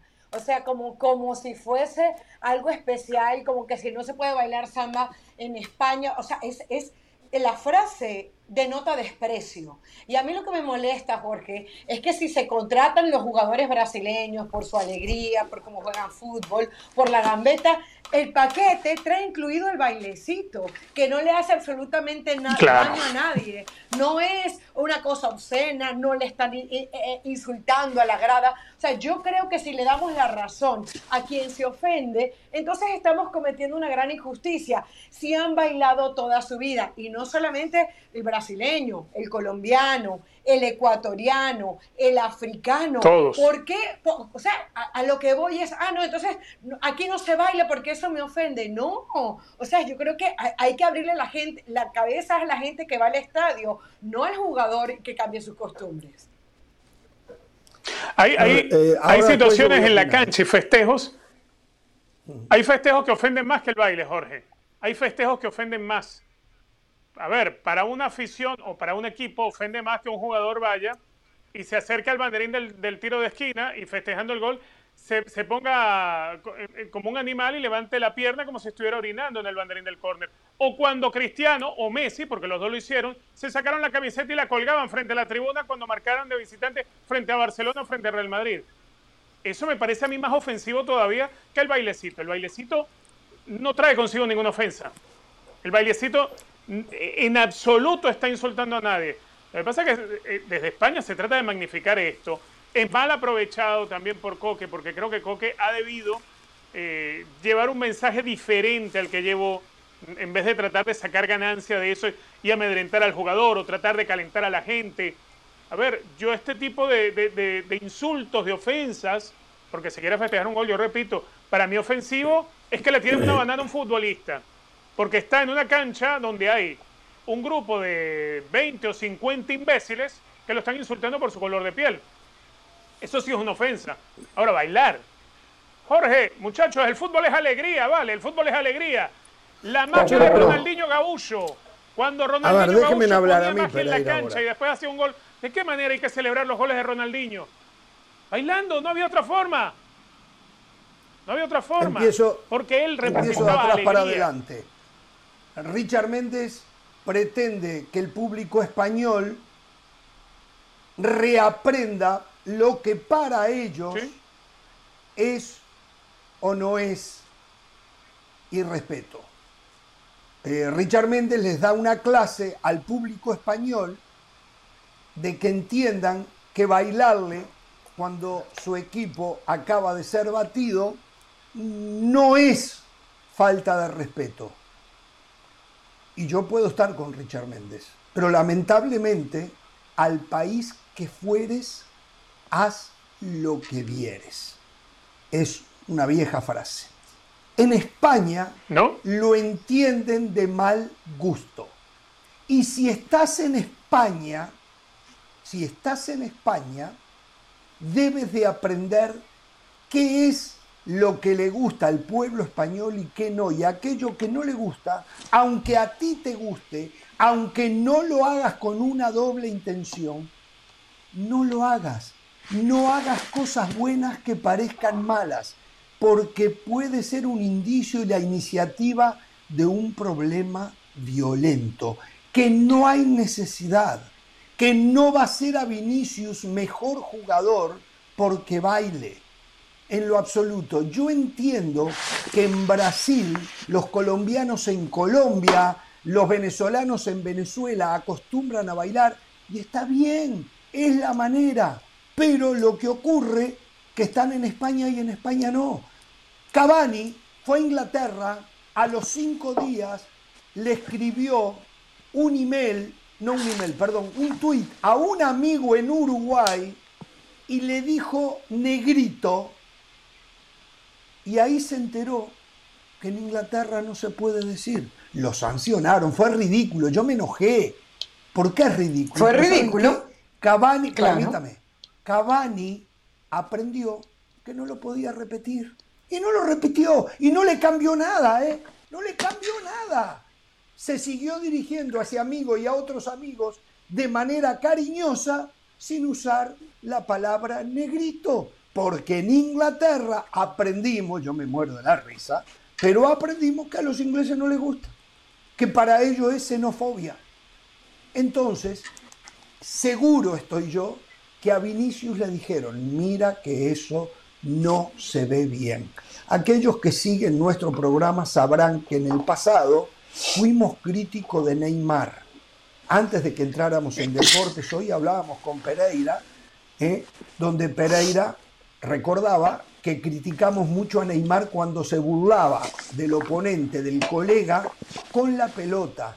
Se reía, volvía para atrás, le mostraba la pelota, se la pasaba entre las piernas.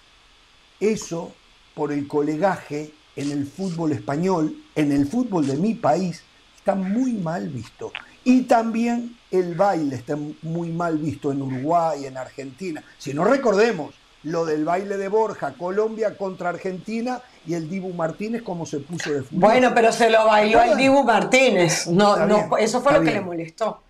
El baile en sí en algunos lugares molesta. El Dibu estuvo mal, porque aparte, ¿dónde fue aquel partido? Fue en Brasil, creo que fue, ¿no? Fue en Brasil y fue en una de penales. Correcto. Estuvo mal, estaba estuvo caliente. mal el Dibu Martínez. Ahí sí estaba caliente. Pero en España, donde y lo de Coque hoy le puso la tapa al pomo. Coque no tiene vergüenza. Jorge, pero ¿en qué momento, dijo, en qué no momento más que empezó a ser ofensivo en España? ¿En qué momento de empezó a ser ofensivo en ante España? Vinicius Junior, lo que dijo Coque hoy. Y Coque debería de ser sancionado, porque lo que llevan las palabras de Coque es, si lo haces te vamos a agarrar y te vamos a colgar de las lámparas del metropolitano. Muy mal. Coque ya tiene encendida la afición del Atlético de Madrid contra Vinicius Junior. Debe de ser sancionado Coque. Y Vinicius Junior tiene que parar de hacer lo que para él es una fiesta, es una muestra de alegría, pero para el pueblo en general, en España, en el fútbol, no, no le cae bien. Y si no le cae bien, no busques ¿Puedo preguntar algo, Ramos? Es de- no, No no- estoy no de le acuerdo, estamos para diciendo nada. a Vinicius que no festeje. Festeja, pero no de esa manera, porque cae mal en el colegaje español. Sí, Pereira.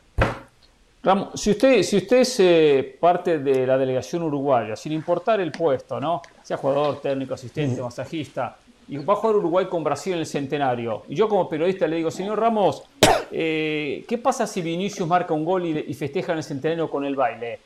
¿Qué va, ¿Y Lugano qué está en la cancha? Ramos? ¿Y Lugano está en la No, cancha? bueno, sí, o lo- o lo- está bien, Lugano está en la cancha. No sé, usted conteste como quiera. Yo, yo, yo le hago esta pregunta. No, ver, Lugano está en la cancha. Lo más factible, lo más factible, lo más, digo, ojalá que no, porque no es que estoy diciendo que está bien que pase, que quede claro esto, ¿eh? pero lo más factible que Lugano, que Otamendi en Argentina, que, que José Jiménez, y le dejen saber de la manera menos conveniente que no van a soportar faltas de respeto. Porque aunque esto es, esto es, yo siempre digo, el tema no es el que dice algo, es quien lo recibe. va a haber lío. Va a haber lío. En pocas palabras dijo lo mismo que Ahí está muy mal. Uh, dijo lo mismo que dijo Coque. Usted dijo lo mismo que Pero Jorge no es el capitán de Uruguay. De manera que lo, ¿Sabe una cosa, Pereira? No de la manera que lo dijo. Si Coque dice, eh, Vinicius debe de saber que acá no vemos bien ese tipo de festejos. Pero no que va a haber lío. ¿Cómo va a decir eso? Y porque sabe que va a haber lío. Le Porque sabe que hay una reacción. bueno, no importa, pero le tiene que mandar un mensaje. No puede incitar a la gente el domingo en el Metropolitano a que se la tomen contra Vinicius. Está, está mal eso también. Está mal eso. Tal mal lo de Coque como... Es más, es peor lo de Coque, ¿eh? Que lo de Vinicius. Jorge, es peor lo de si yo fuera futbolista, para usted que callarse yo, la brasileño, haría que todo el mundo celebre este fin de semana sus goles con un baile. Y se acabó el problema. O sea, haga una cosa, señora. Usted con Juan, cuando Vinicius le haga un gol al Atlético Madrid el domingo, bailelo. Bailelo. y si lo hace Griezmann. Y no voy a ofender Si marca Griezmann, sí, sí puede bailar, ¿no? Sí, eh, a ver, de nuevo, al país que vienes, que fueres, haz lo que vieres. Hay cosas que en este país. Bueno, Griezmann, ¿dónde juega? Nosotros tal vez vinimos de nuestros países haciendo cosas que acá no se ven bien.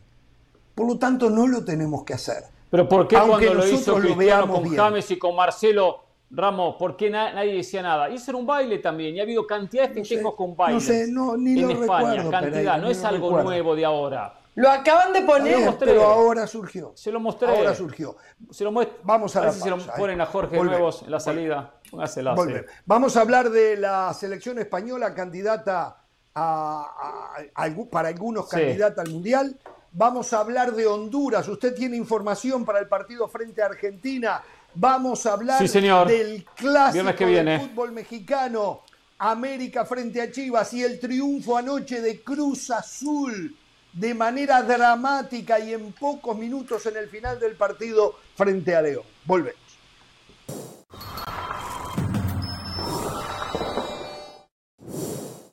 Pasión, determinación y constancia es lo que te hace campeón y mantiene tu actitud de ride or die baby.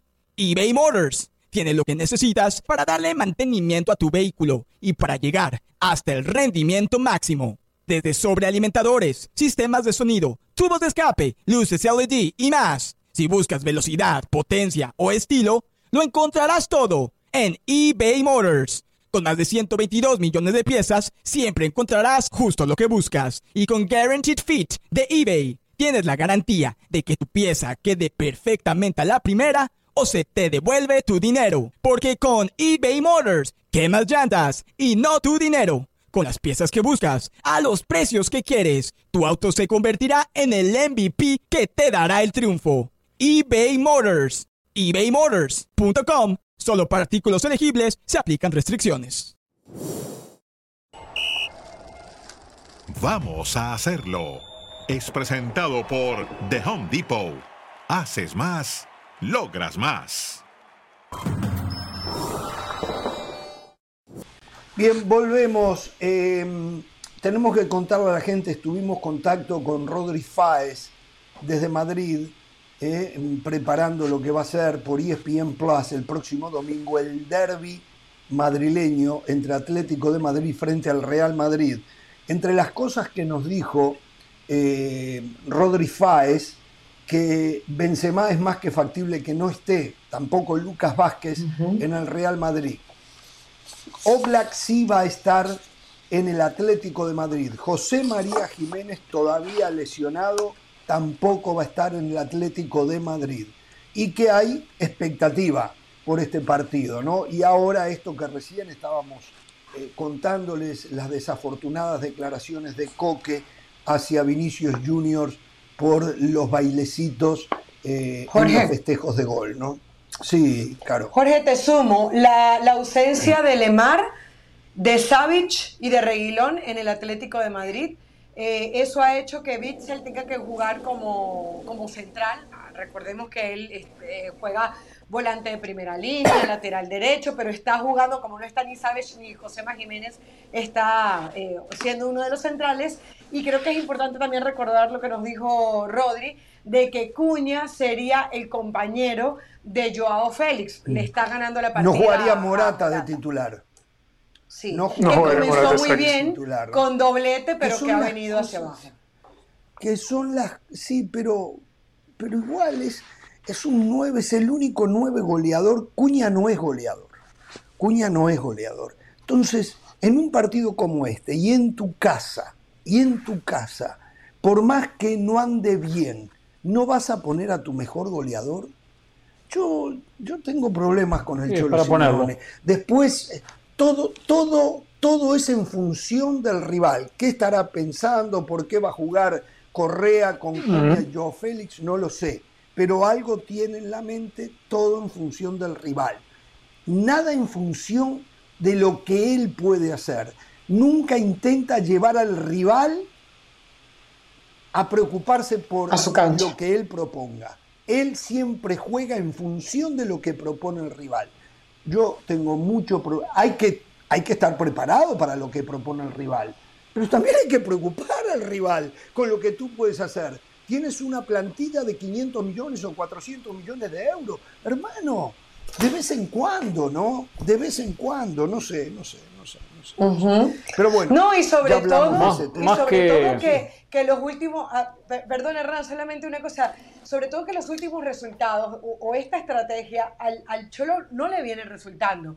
De las últimas siete visitas, seis las ganó el Real Madrid. O sea, no hablemos de los partidos entre ellos. Eh, en casa, antes el Vicente Calderón y ahora en el Wanda Metropolitano, seis Real Madrid. La última la ganó el Atlético de Madrid 1-0, pero ya ese Real Madrid era campeón.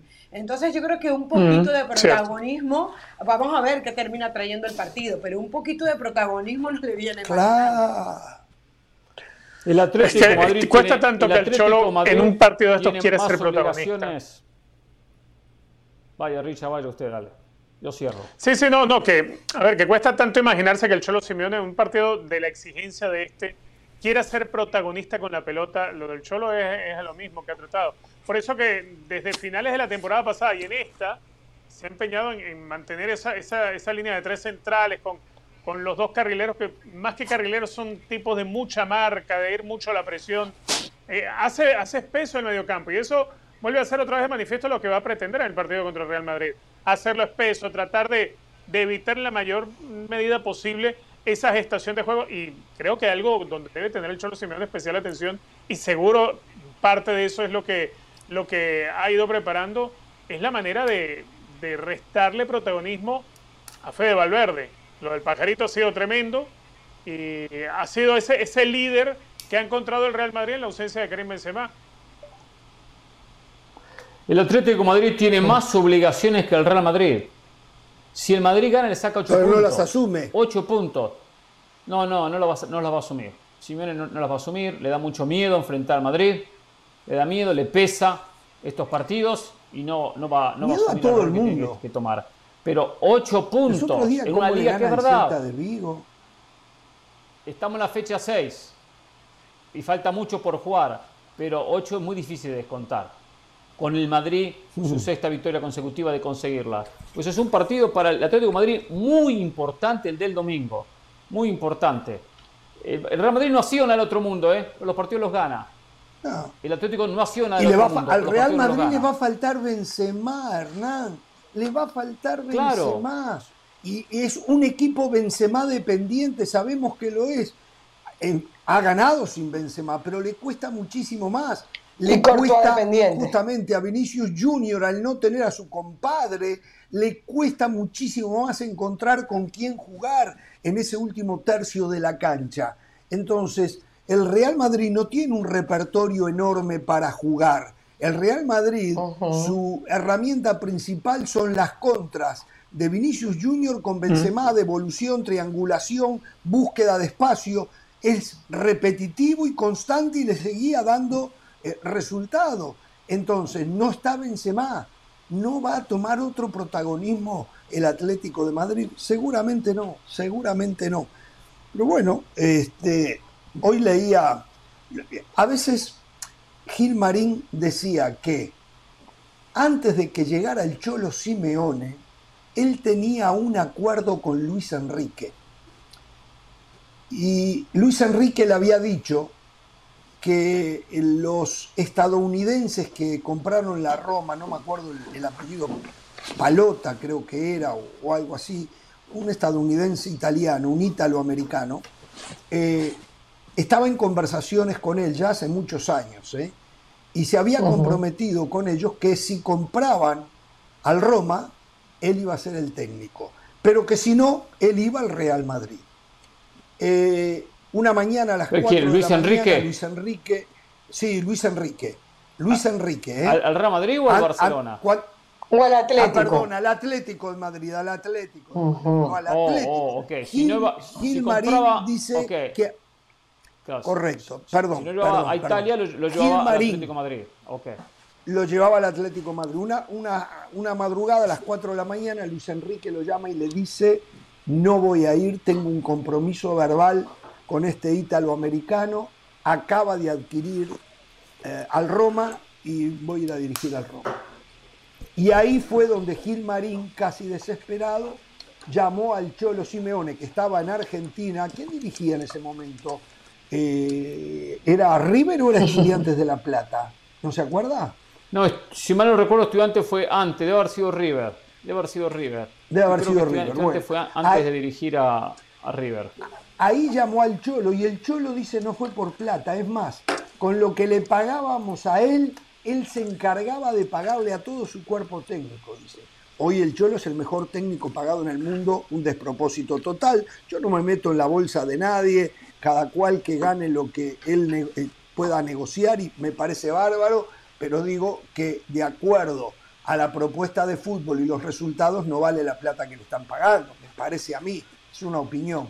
Pero digo, ¿cómo, o sea, el Atlético de Madrid hubiese tenido un fútbol diametralmente opuesto con Luis Enrique a lo que tiene con el Cholo Simeone, que ya está hace ocho años en el equipo, ¿no? Eh, eso también mostraba eh, la falta de, de No, un proyecto 11 en una años. misma dirección de Gil Marín. 11 años ya hace, yo creí que hacía 8. Ahora en enero creo que cumple 11 años. Ah, Sí, bueno, sí, llegó en el hoy- 2011. hoy est- esta historia la, la contaba Gil Marín en las últimas horas. ¿eh? Bueno, señores, vamos a ir a la pausa. Volvemos, tenemos que hablar del para mí notable triunfo ayer de Cruz Azul, merecía sobre León por 2 a 1. Se viene el clásico mexicano, América Chivas, va a ser un partidazo, ya les digo desde ahora. ¿eh? Y eh, tenemos, uy, se le caen dos titulares al Tata Martino en la selección mexicana. Volvemos. Vamos a hacerlo. Es presentado por The Home Depot. Haces más, logras más.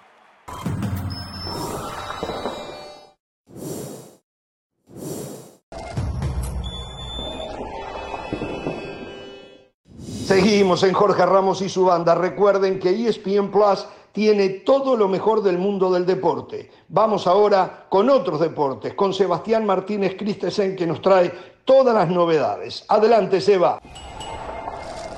Seguimos con todos ustedes aquí en ESPN Plus y es momento de hablar del fútbol americano, de la NFL, porque la semana número 2 comenzó con un verdadero partidazo y un triunfo agónico del conjunto de los Kansas City Chiefs ante Los Ángeles Chargers, un conjunto de los Chargers que uno pudiese alegar fue el mejor equipo durante el grueso del partido, pero a la postre se va a su casa con la derrota. Patrick Mahomes no tuvo necesariamente su mejor noche, eh, tres intercepciones de hecho que había lanzado fueron revertidas por distintos cobros, penalidades, pero a la postre cuando más importó apareció su genio, ¿no? Para lanzar pases precisos, manipulando ángulos desde su envío como ya nos tiene acostumbrados a hacerlos y se creció en momentos importantes. Párrafo aparte para Jalen Watson, un esquinero que fue escogido en la séptima ronda por parte del equipo de los Chiefs que hace tres años estaba trabajando en una hamburguesería tratando de buscar un lugar donde seguir jugando al fútbol americano y que tuvo su noche de gloria, interceptando a Justin Herbert y retornando esa intercepción 99 yardas para touchdown.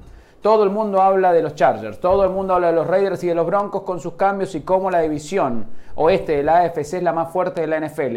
y parecemos habernos olvidado que Kansas City todavía tiene un tal Patrick Mahomes y que es cierto, ya no tiene a Tyreek Hill, pero ahora tal vez la ofensiva sea un poquito más imprevisible. No mejor, sino más imprevisible. Si esa defensiva juega como lo hizo en la segunda mitad, cuando aprovecharon, cierto, las lesiones de Pipkins y de Corey Linsley en la línea ofensiva de los Chargers, entonces Kansas City pudiese ser tranquilamente el rival a vencer. Por lo pronto se llevan un triunfo divisional muy, pero muy importante, aprovechando la semana corta, aprovechando la localía y Kansas City comienza la temporada con récord de 2 y 0. ¿Qué decir de los Chargers? No? Que obviamente se enfocan ahora en Justin Herbert, quien sufrió un golpe bastante fuerte en las costillas, habría evitado la fractura, sin embargo es una lesión en el cartílago, es muy dolorosa técnicamente pudiese jugar en la próxima semana. Sin embargo, vamos a esperar un veredicto oficial. Faltan 10 días. Eso le da tiempo a Justin Herbert para potencialmente estar en condiciones y ciertamente él pasa a ser la prioridad número uno. En esa jugada de la intercepción, Gerald Everett pedía el cambio. Estaba extremadamente cansado. De la lateral le dijeron queremos seguir con el no-huddle, ofensiva sin reunión, para que Kansas City no haga cambios. Y esa estrategia, a mi juicio equivocada, les terminó costando caro.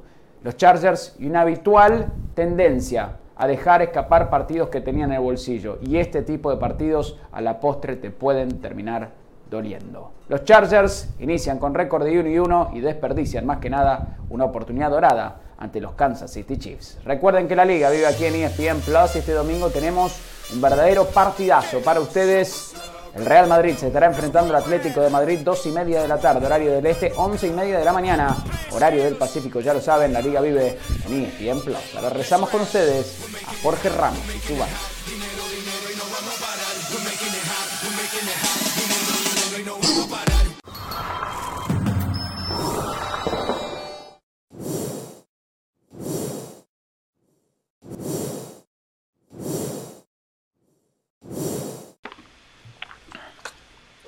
Bien, eh, atención, Chile cayó por tercera vez en su intento de poder estar en el Mundial de Qatar. A pocas horas de las descargas frente a la Comisión de Apelación de la FIFA, que fue en el día de ayer, tanto Chile, Ecuador como Perú, hoy esta Comisión de Apelaciones dio por cerrado el caso ratificando que Ecuador va a jugar el Mundial. Eh, un golpe muy fuerte para las pretensiones de Chile, que todavía le queda otra instancia más, y se supone, se supone que es una instancia totalmente independiente de la FIFA, porque la comisión de apelaciones era de la FIFA. La FIFA ya en una primera instancia había determinado que Ecuador había estado dentro de los parámetros establecidos en la formación de sus once y los suplentes a lo largo de la eliminatoria. Hoy la comisión de apelación también es de la FIFA. La que es totalmente independiente es la comisión del TAS, que es la que va a tomar seguramente el caso y es la última instancia que tiene Chile. Eh, y la verdad que la FIFA estaba contra la pared no podía hacer nada porque el jugador tiene una documentación avalada por el gobierno ecuatoriano.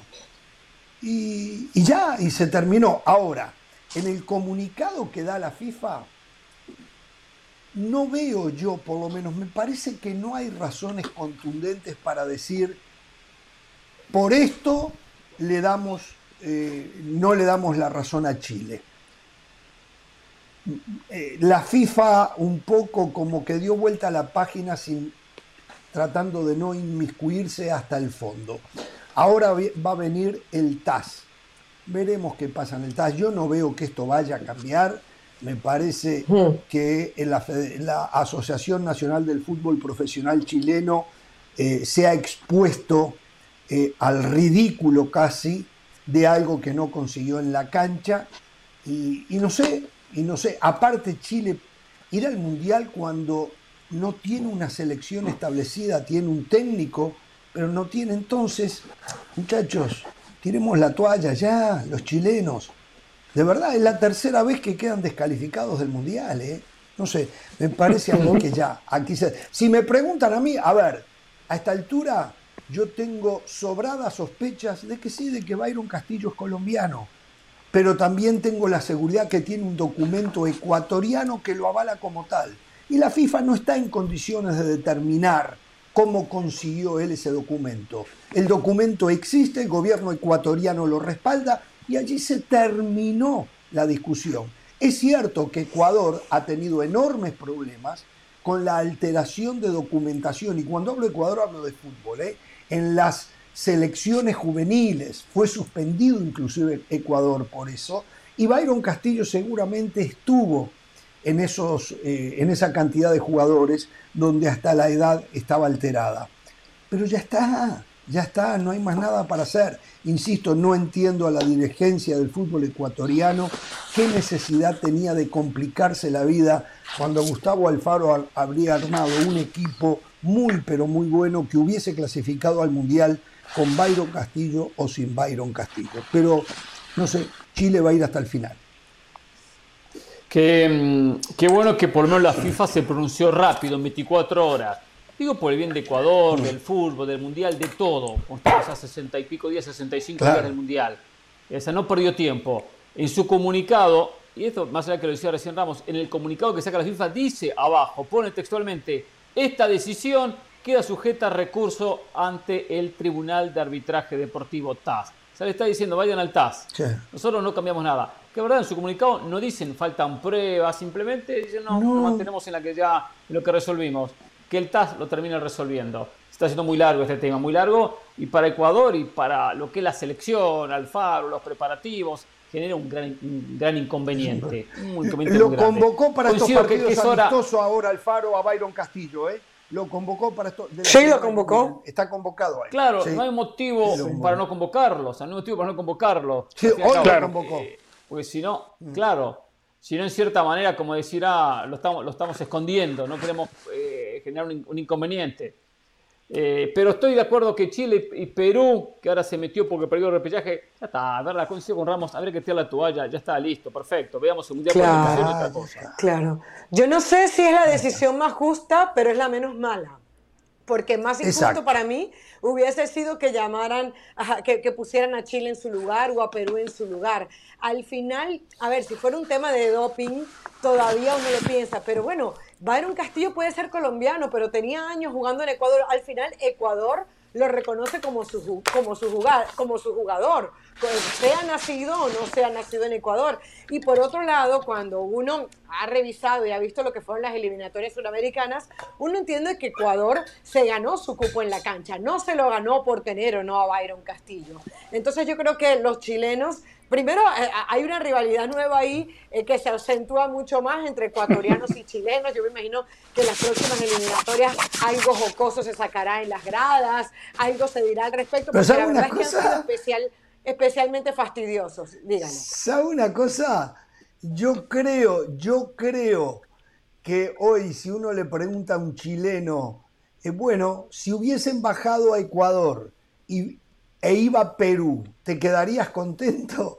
Yo creo que el chileno en líneas generales, puede que hayan excepciones, con Perú sí, que hay una tirria enorme, ¿no? Con, Perú es tremendo, ¿no? Eh, yo creo que muchos prefieren, si no van ellos, que vaya a Ecuador y no Perú, me imagino. Claro, claro, pero, pero al final, al final, justicia se hizo, como, como les digo, probablemente no pero dentro de la decisión que había que tomar, lo mejor fue lo que ha decidido la FIFA. Hay, varias cositas aquí con esto, ¿no? Bueno, dentro, del, dentro de la parte de, la joda, cuando uno dice, bueno, a Ecuador clasificó por tercera vez para el mismo mundial, nunca una selección había logrado algo así, y Chile lo mismo, ¿no? Eliminar por tercera vez de una misma Copa del Mundo. Eso por otro lado, pero, a ver, yo creo que eh, el tema es que en esto era obvio que FIFA no iba, no iba a actuar, no iba a profundizar, no iba a llevar esto más allá. Pero vamos a tratar de mirar un poquitito al futuro. Esta situación que se presenta, sea irregular, eh, la forma en la cual terminó obteniendo el pasaporte o la nacionalidad ecuatoriana Castillo, eh, esto podría sentar un precedente.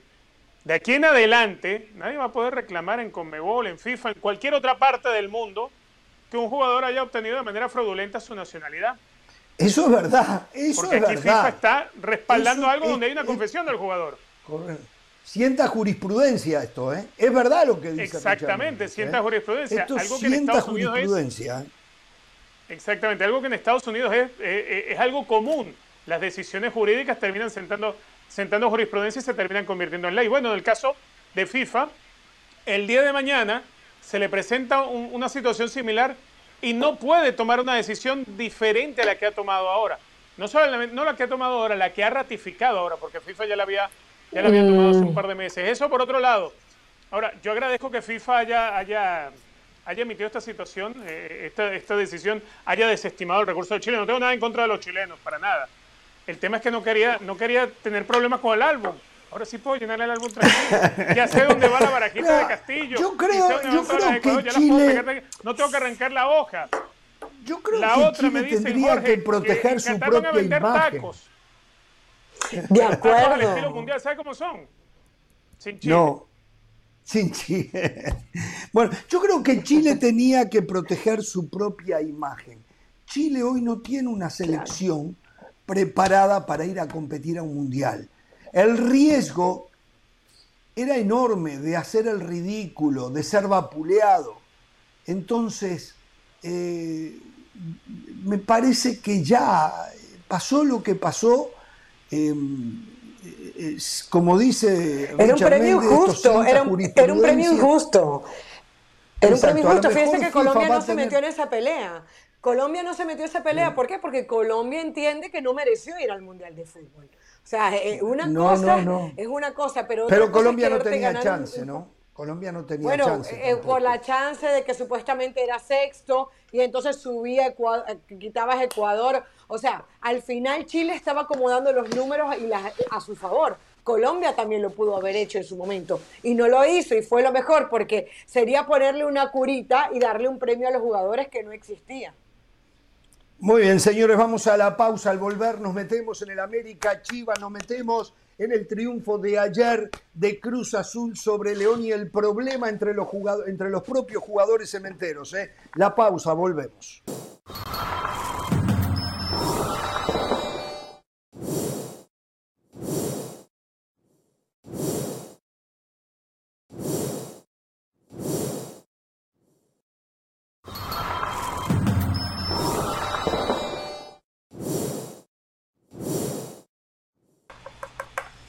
Bien, volvemos. Eh, a ver, Pereira, usted decía que tenía novedades de la selección Catracha que el viernes que viene en Miami enfrenta a Argentina, donde vamos a estar originando. Primero promocionamos lo del lunes. Exacto, las nuevas tardes. el lunes comenzamos nuevamente a partir del lunes en ESPN Deportes, en este canal, todas las tardes de 4 a 6 de la tarde del este, de 1 a 3 de la tarde en el Pacífico, comenzamos Jorge Ramos y su banda. Terminado el programa, usted si no lo pudo ver, lo puede ver en ESPN Plus. Cuando terminamos nosotros, viene cronómetro y después, ahora o nunca, cronómetro con José Ramón Fernández y David Faitelson, ahora o nunca, Mauricio Pedrosa y Hércules Gómez. Eh, la nueva parrilla de programación de ESPN Deportes. Esto como consecuencia de que se viene el Mundial y la empresa entendió que el Mundial es para los que pueden pagar y para los que no pueden pagar. Por ende, vamos a estar en todas las plataformas. Después que pasa el Mundial, veremos qué decide hacer eh, Mr. Johnson y Mr. Smith.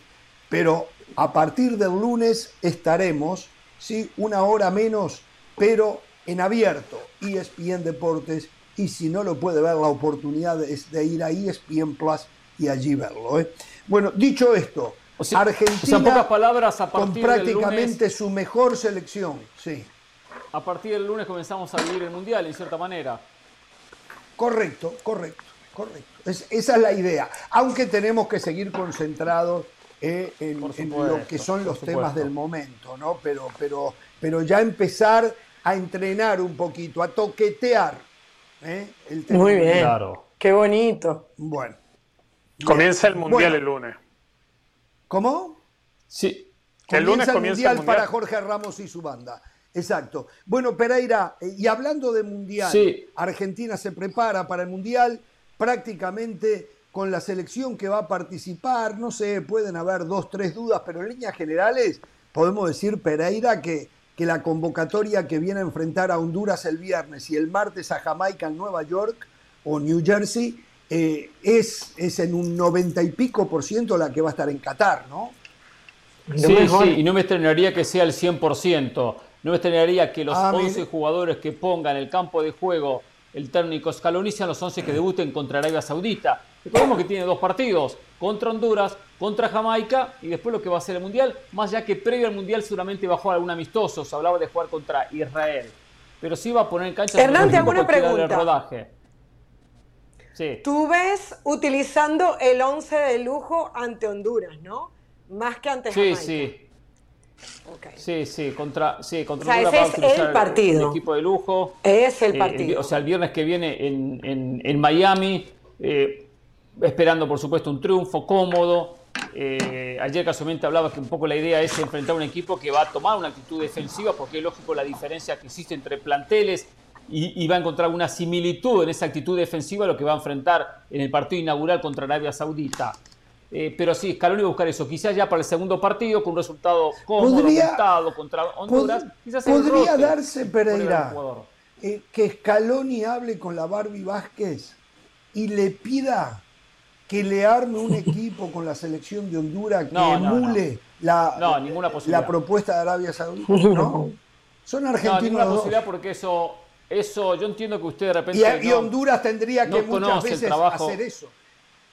Sí, no, no, pero eso, eso sería un favor que no, no se lo va a pedir. Entre los colegas no, no, pedimos esas cosas, Ramos. No, no puede pedir eso la eh, Usted me ha pedido cada es una, cosa a mí, es, una sátira, ¿no? Eso es diferente, el periodismo es diferente. Me ha pedido cosas eh, Entre los técnicos no, podemos hacer eso, Ramos. No, no, no, no. No porque el partido es un partido muy serio. entre los técnicos no podemos, sea serio. No nos pedimos eso. Solo si fuese a puerta cerrada. Y le digo de Honduras. Primero le doy novedades y después le cuento algo que me enteré.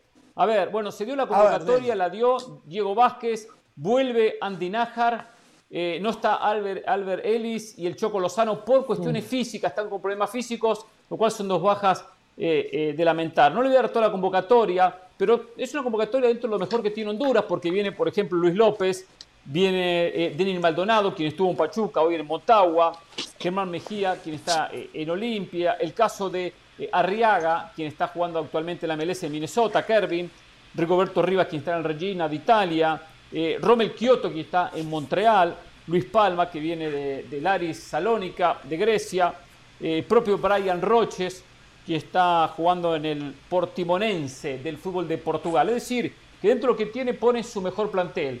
la Barbie Vázquez sabe que es un partido difícil, muy complicado. Pero la idea de ellos es, bueno, aprender eh, dentro de esta dificultad que va a tener el rival.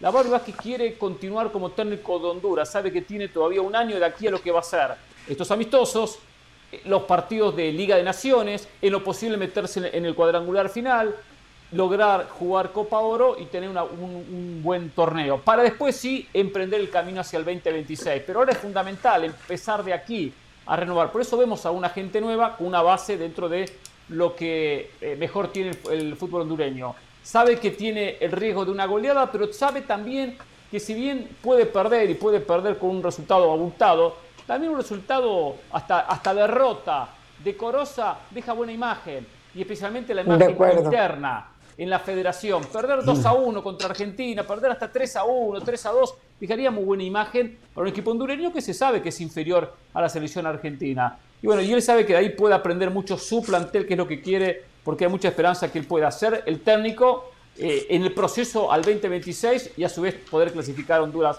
a la próxima Copa del Mundo, ¿no? Así que bueno, es un poquito el resumen de Honduras y hay mucha expectativa en los hondureños porque eh, en el plantel como tal, porque no todos los días tienen la posibilidad de enfrentar a un Messi, a un Di María, a un Lautaro Martínez, o sea, eh, enfrentar estas figuras de que, algunos los ven por televisión cada fin de semana, otros es una motivación para europea.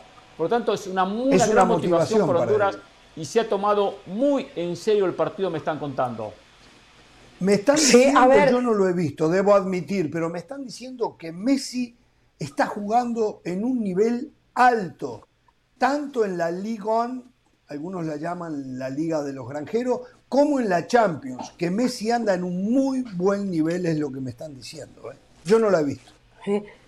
Yo, yo, yo digo, Jorge, las vueltas que da el fútbol, porque qué eh, paradójico debe ser para la Barbie Vázquez, que nacido en Argentina, se le dé esta oportunidad y justamente debe enfrentar a una selección que tenga tantas expectativas de cara al próximo Mundial de Fútbol y además con Messi incluido y, ya hablemos del próximo repertorio.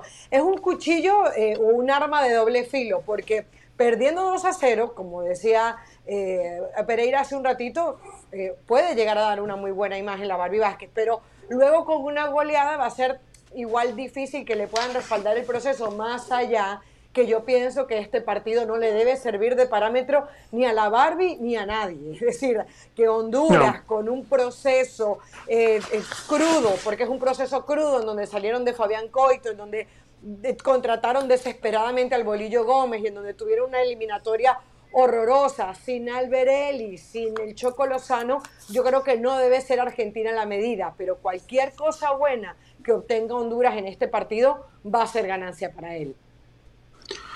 Es que, a ver, yo, entiendo que hoy ni siquiera el hondureño y, menos el directivo, y creo que la prensa, la prensa catracha no, no puede tratar de tomar este partido con alguna exigencia. A ver, hoy por hoy hay una diferencia enorme, un mundo de diferencia entre Argentina y Honduras. Una cosa es hacer un partido digno, que obviamente contra Argentina no pasa por sacarle la pelota a Argentina. Un partido no digno sería perderlo por la mínima o empatarlo a cero, o tal vez por allí poderle marcar un gol. Eh, Ser competitivo. Honduras tiene que plantear un partido duro, ríspido, fuerte, eh, muy defensivo y mm, poco atractivo a la vista y de poco, a ver, de poco que hacer ofensivo. Esa es la verdad. O sea, hoy nadie se ilusiona en Honduras de que Honduras le pueda eh, eh, hacer partido a Argentina y perder 2 a 0. Para las cuentas de la gente está una goleada, es, muy probable, es muy factible mm. que ocurra. Es muy factible que ocurra. Y creo que, que, haría una mala lectura el fanático catracho o el periodismo hondureño o la directiva federativa si, si una, una derrota por goleada, viéndose mal el equipo, porque estamos hablando de la campeona de América, de una de las selecciones que va a llegar al Mundial como favorita también a ganar la Copa del Mundo, no, no, sería visto como una debacle para el fútbol hondureño. No, debacle fue lo que, lo que, lo que no, no. comienza el proceso. Nadie lo ve como una comienza El proceso. Claro, exactamente. Entonces, no pueden mal, mal, mal, harían con, claro, mal harían usar este partido como para exigirle cosas al cuerpo técnico, ¿no? Muy mal sería si, si, esa fuera la forma. Yo creo que en la cabeza hoy, tanto del cuerpo técnico como del propio jugador hondureño, hay que, hay que entender que esto es el arranque. Y dentro de la afición hondureña y el periodismo hondureño y la directiva federativa, está dentro de las cuentas perder y perder con una goleada podría ser. O sea, no se puede descartar que se va a intentar que no, pero es, obvio, o sea, se va a enfrentar a los campeones de América. Sí, y que hay goleadas y goleadas. No es lo mismo que tú pierdas 4-0, como le pasó a Pumas con Barcelona, minuto 32, vas perdiendo 4-0, a que vas perdiendo 1-0 en el primer tiempo, como encuentran los mm. espacios al minuto 70, te marcan el segundo y el tercero. O sea, es importante que la gente analice los 90 minutos, que no se queden solamente con el resultado, que vea qué pasa, si el equipo es competitivo, si, forma, si se forma bien atrás. O sea, todas esas cosas son importantes. A ver, eh, no sé si Pereira, usted sabe cuál es em, el cronograma de Argentina para llegar a Miami. ¿Viajan los jugadores directamente de Europa a Miami? ¿Estarían llegando a partir del lunes o el martes? ¿O vuelan a Argentina y vienen todos juntos en un charter a Miami? ¿Sabe algo de eso? No, no, desconozco porque no me puse a trabajar al respecto. Solo me puse a trabajar en la selección eh, no, pues, lo decía, no me puse a trabajar. lo único que, por lo menos es honesto, no me puse a trabajar, dice. Por lo menos sí, sí, sí, mucho trabajo ya. Eh, eh traje información de Honduras. Eh, hoy grabé esa así punto, grabé esa así punto y a la mañana, lo cual no tengo Y clases tácticas, hoy es el día de las clases tácticas. Sí, sí, no, traje clase táctica. Estoy trabajando las cosas para el mundial, las clases tácticas. No, no traje clases tácticas, porque cuando me enteré que estaba Richard Méndez dije, ah, no, no. Gracias. No, eh, por más que le enseñe, el tipo no aprende nada. no aprende nada. también aprende ¿Y cómo vas a cobrar? No, es que no son tácticas, son las clases. Saco la deducción que Argentina los que están en Europa van a viajar directamente, bueno, todos, 99%, sacando el caso de Armani, van a viajar directamente a Estados Unidos. Sería absurdo viajar a Argentina para de Argentina después venirse a Estados Unidos. Se van a juntar acá. Pero bueno, voy a, poner, eh, voy a poner a trabajar y antes de que termine el programa le voy a dar información porque mis fuentes están siempre muy pendientes de, mis preguntas. Está bien, pero si yo, si yo no lo incito, pero no me voy a inventar, ¿eh? usted de bracito cruzado tocando la guitarra, sí, tengo sí, que yo señalarle que es necesario tener ese tipo de información. Que tengo que estar en todo, tengo que estar en todo. Hoy es viernes y viernes voy a media máquina. Media máquina. ¿Por qué no se fue con, con Del Valle de Jarana por ahí? Hubiese ido con Del Valle. ¿Y dónde está Del Valle? La gente está preguntando por él. Se le caen dos jugadores al Tata Martino eh, para enfrentar a Perú y a Colombia. Van a estar, pero no podrá contar con ellos. Y yo, dos titulares, eh, y uno de ellos, uno de ellos es la gran esperanza. Vamos a la pausa, volvemos.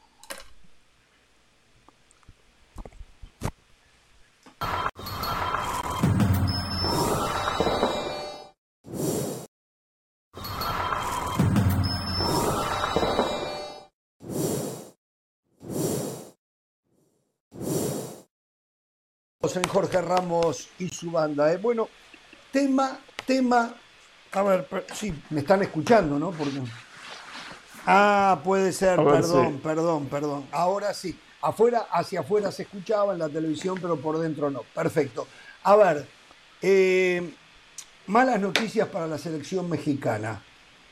Se volvió a lesionar Raúl Alonso Jiménez un problema en la ingle. No sé si será cuestión de aductor, no, no sabemos, pero mañana o el domingo creo que es, juega contra Manchester City y no va a estar disponible y puede que tenga para dos o tres semanas de recuperación. Va a acudir a la convocatoria, pero no podrá ser utilizado por el Tata Martino que insistió que igual lo quería en California. Lo mismo aplica para el lateral Jorge Sánchez. Problema en un tobillo en el partido frente al Liverpool por la Champions. Chocó con Luis Fernando Díaz. Se, eh, no se fisuró, se dobló un tobillo, un esguince y también tiene para varios días de recuperación y no va a poder jugar frente a Perú y frente a Colombia. Yo creo que no es algo muy grave. Él tiene muy claro lo de Sánchez y lo de Jiménez.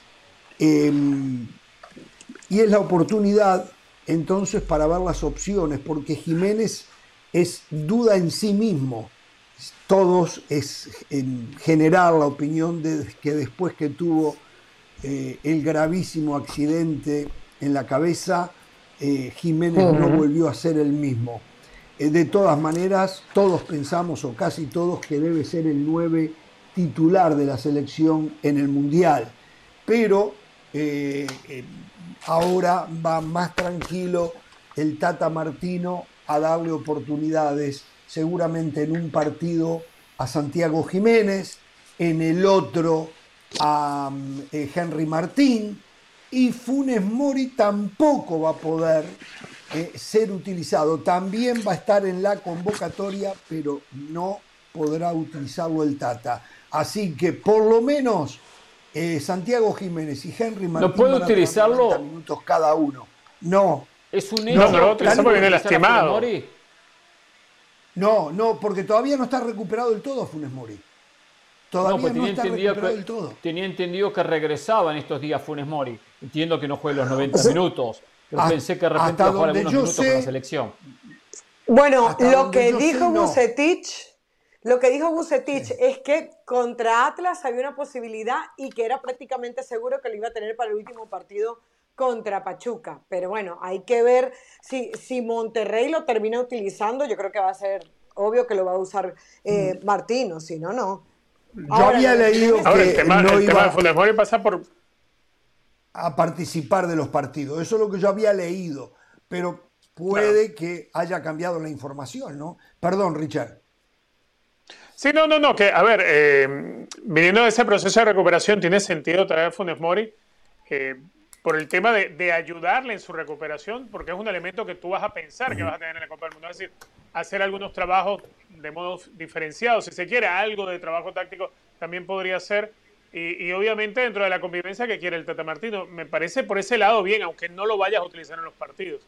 Pero creo que debería formar parte de, esos pasos que tiene que ir dando eh, Funes Mori hacia donde tiene que apuntar el Tata Martino. Además, a ver, eh, Jiménez, ya lo hemos visto, Raúl Jiménez, en su momento el Chucky Lozano. Es decir, hay tanto talento en México, pero talento que al fin y al cabo cuesta mucho utilizarlo porque las lesiones no te lo respetan. Entonces, yo, le digo que vaya Funes Mori a la convocatoria aunque no juegue. Yo le digo algo, si Funes Mori no está 100% físico futbolísticamente y no lo va a utilizar, mejor que no viaje. Jiménez va a viajar, Raúl Jiménez, para estar con la delegación y para que los médicos estén eh, observando la, evolución de la, en la recuperación de su lesión. Algo que no estoy de acuerdo tampoco. ¿Por qué subirle un avión que viaje? Lo mejor es que se quede en su club trabajando y recuperándose. Lo propio Funes Mori. Es lo que va a hacer Cavani. es lo que va a hacer Cavani eh, con el yo Exactamente, lo que va a hacer, lo que va a hacer Cavani. va a ir a la convocatoria de Uruguay. El futbolista no se recupera. Yo estoy de acuerdo. Caminando en el aeropuerto. Yo estoy de acuerdo con Pereira. Yo estoy de acuerdo con el club. Sí, sí, sí. Si el jugador no está en su 100%, si mañana el Wolf cuando juegue con el Manchester City no va a poder contar con él, si hay un Diego Costa que acaba de llegar y, le, y, le, va a hacer competencia a pesar de no haber tenido actividad futbolística, la única manera que tiene Jiménez de recuperarse es en su mismo club. O sea, no va a ser a ver, ¿cuál, es, ¿cuál es el informe que se está diciendo?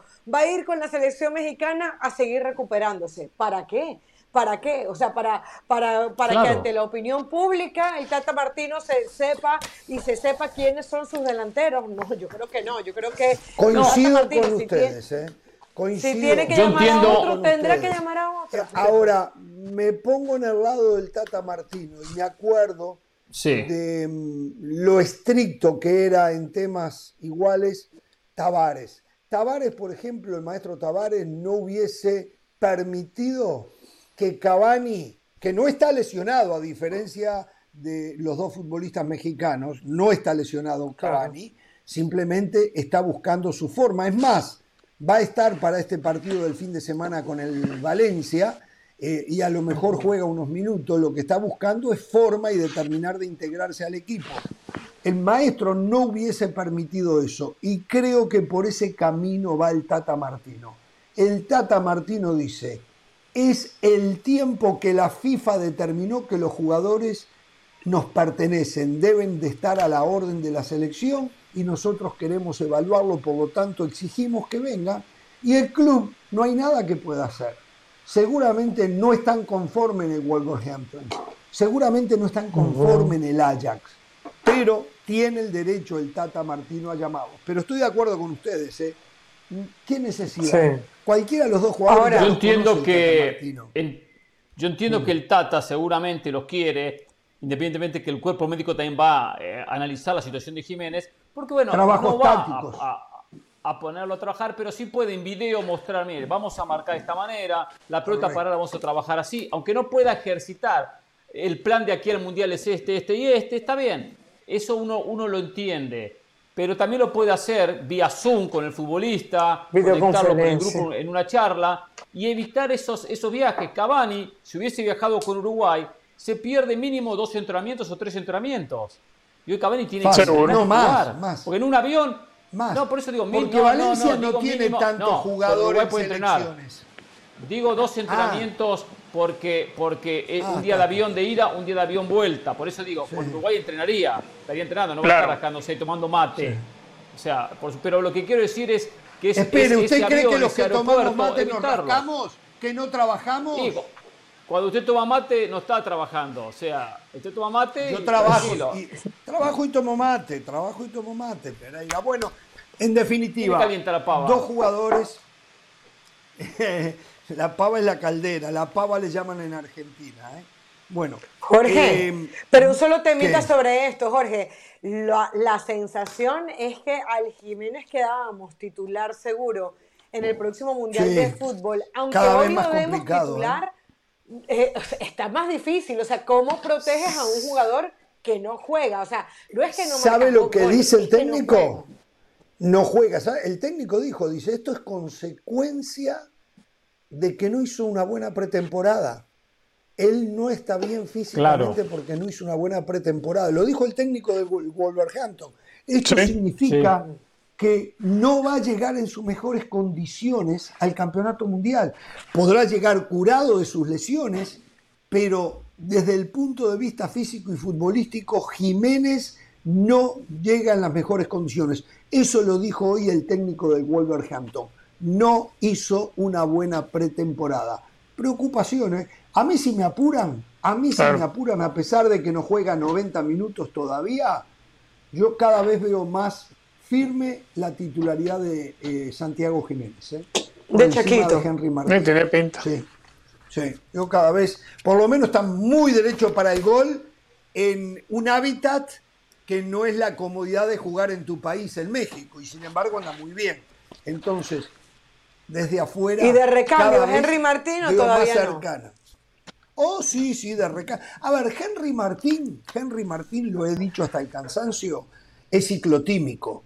Pero eh, lo bueno es, para México es que está justamente en un momento que anda derecho para el gol. Hay que aprovecharlo. Que no se le termine, todavía faltan unos dos meses. ¿no? ¿Cuánto falta para el Mundial? Dos eh, meses. Eh, dos meses. claro. bueno, México. Estamos a la vuelta de la esquina. Ese problema, primero de octubre termina la etapa regular en México. Y ahí falta un mes y medio para el Mundial, un mes y veinte días. Claro, van a jugar liguilla. Henry Martín juega en liguilla. Pero si América queda eliminado en los cuartos de final, ojo. Sí, claro que le puede pasar a Monterrey también. También a Monterrey, sí, por supuesto, también a Monterrey. A Monterrey. Sí, pero bueno, este, ¿cuántos jugadores se le ha caído con los que no podrá contar para este partido el Tata? Ellos son solamente de los... Bueno, Tecatito, que fue hace ya Ah, bueno, lo Tecatito, sí, lo Tecatito, sí. Sí, sí, sí, sí. Vamos a la pausa, volvemos. Vamos.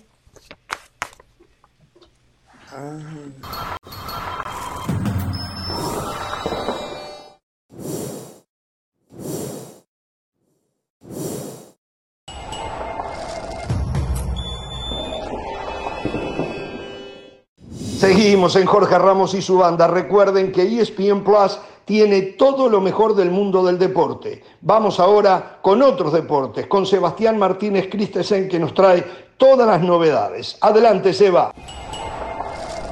Seguimos con todos ustedes aquí en ESPN Plus y seguimos hablando del fútbol americano del NFL y tal vez de uno de los partidos más atractivos de esta semana número 2, duelo de dos equipos que decepcionaron en la primera jornada y duelo de dos equipos desesperados por un triunfo este domingo. El conjunto de Las Vegas Raiders se estará enfrentando a los Arizona Cardinals, un equipo de Arizona que fue noticia en la temporada baja producto de la negociación o disputa contractual con su mariscal Kyler Murray. Kyler Murray no necesariamente lució mal en la primera semana, pero se nota la ausencia por suspensión de DeAndre Hopkins y se nota la ausencia por lesión de Rondell Moore, que también está en duda para este fin de semana y creo que difícilmente va a terminar jugando. Esto significa que hay pocos objetivos para Kyler Murray y si no tiene tanto balance después de la partida de Chase Edmonds, esa ofensiva sufre bastante y Kyler Murray es un mariscal muy versátil, muy explosivo, sin embargo, no sé si tiene las armas a su alrededor. Volvería JJ Watt del costado defensivo para el conjunto de Arizona y ese será un aliciente importante porque la defensiva del conjunto de los Cardinals fue un verdadero colador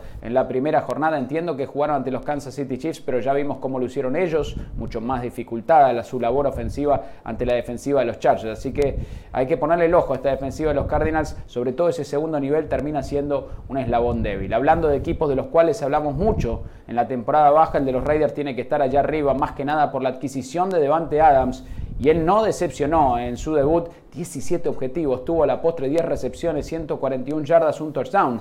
El problema para Derek Carr, más allá de conectarse con su ex compañero universitario, es distribuir la riqueza porque Hunter Renfro y sus números sufrieron, Darren Waller y sus números sufrieron. ¿Dónde está el balance de la ofensiva? George Jacobs no tuvo suficientes toques de ovoide y a la postre a veces Derek Carr forzó la acción y terminó lanzando tres intercepciones. Esa tendencia tiene que cambiar mirando hacia adelante si los Raiders quieren tener una ofensiva más eficiente. La secundaria de los Raiders tampoco tuvo un buen debut. Ellos habían debutado ante los Chargers, le permitieron demasiadas libertades a Justin Herbert. Veremos si pueden acomodar las tuercas en el fondo de esa defensiva. Sí me gusta el frente defensivo los Raiders, que como de costumbre es uno de los más agresivos. Algo tendrá que ceder este domingo y alguno de los dos conjuntos estará en ese tan fatídico hueco de cero victorias y dos derrotas. Recuerden que la liga vive aquí en ESPN Plus. Este domingo tenemos un verdadero partidazo. Real Madrid se estará enfrentando al Atlético de Madrid. Clásico, 2 y media de la tarde, horario del este, 11 y media de la mañana, horario del Pacífico. Ya lo saben, la liga vive en ESPN Plus. Ahora regresamos con ustedes a Jorge Ramos y su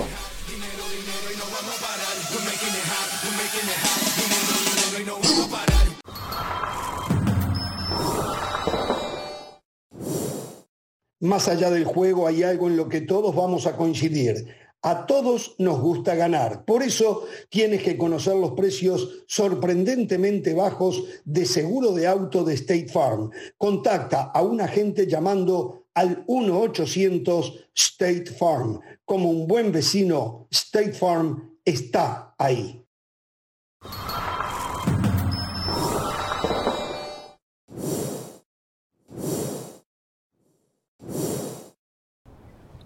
Bien, estamos de regreso en Jorge Ramos y su banda. Y aquí está en pantalla un hombre, yo no sé si es una casualidad, pero la empresa Mr. Smith lo tuvo que llamar para decirle, te quiero por lo menos en una oportunidad en Jorge Ramos y su banda. Yo muchas veces le había mandado la invitación y él siempre me daba algún motivo, no sé si decir excusa, para dejarme saber que no podía. Pero Mr. Smith me dijo, yo me encargo, levantó el teléfono, hoy él está allí, sí, en la explanada de la T-Mobile Arena, donde otra vez, otra vez Bolonowski con el Canelo. Yo digo, ¿hasta cuándo? ¿Cuántas veces van a comprar ese cuento la gente del boxeo? Ya, por favor. Bienvenido, David Fight. Hola, ¿cómo, estás, Jorge? Te saludo con mucho gusto. Un, honor, un placer estar aquí con ustedes. Oye, la van Las dos primeras peleas fueron extraordinarias. Si tú tienes un. si tienes. Tú no comprarías un tercer partido de final de Copa Libertadores entre River y Boca. Claro que lo compro, por supuesto. porque es de un altísimo nivel. bueno, a ver, a ver. ¿Qué le dices a toda esa gente que dice que al Canelo le han armado la carrera? Le han puesto eh, mm, eh, rivales muy accesibles, fáciles, con paquetes. alguna excepción. Eh, exacto. ¿Qué tú le dices a esa gente? No, no, mira, a ver, Jorge, también no podemos exagerar. Tú mismo Yo he sido un detractor. Tú mismo lo No, de acuerdo, de acuerdo. Yo he sido un detractor del Canelo, pero también él hay que reconocer lo que es de él, lo que ha logrado él. Es un chico que a los 32 años ha ganado una cantidad impresionante, primero de dinero. Es el boxeador más rico en la historia del boxeo. Más que cualquier otro, ¿eh? Más que Muhammad Ali, que Sugar Ray Leonard, que Floyd Mayweather, que Manny Pacquiao. Es el boxeador que más dinero ha generado.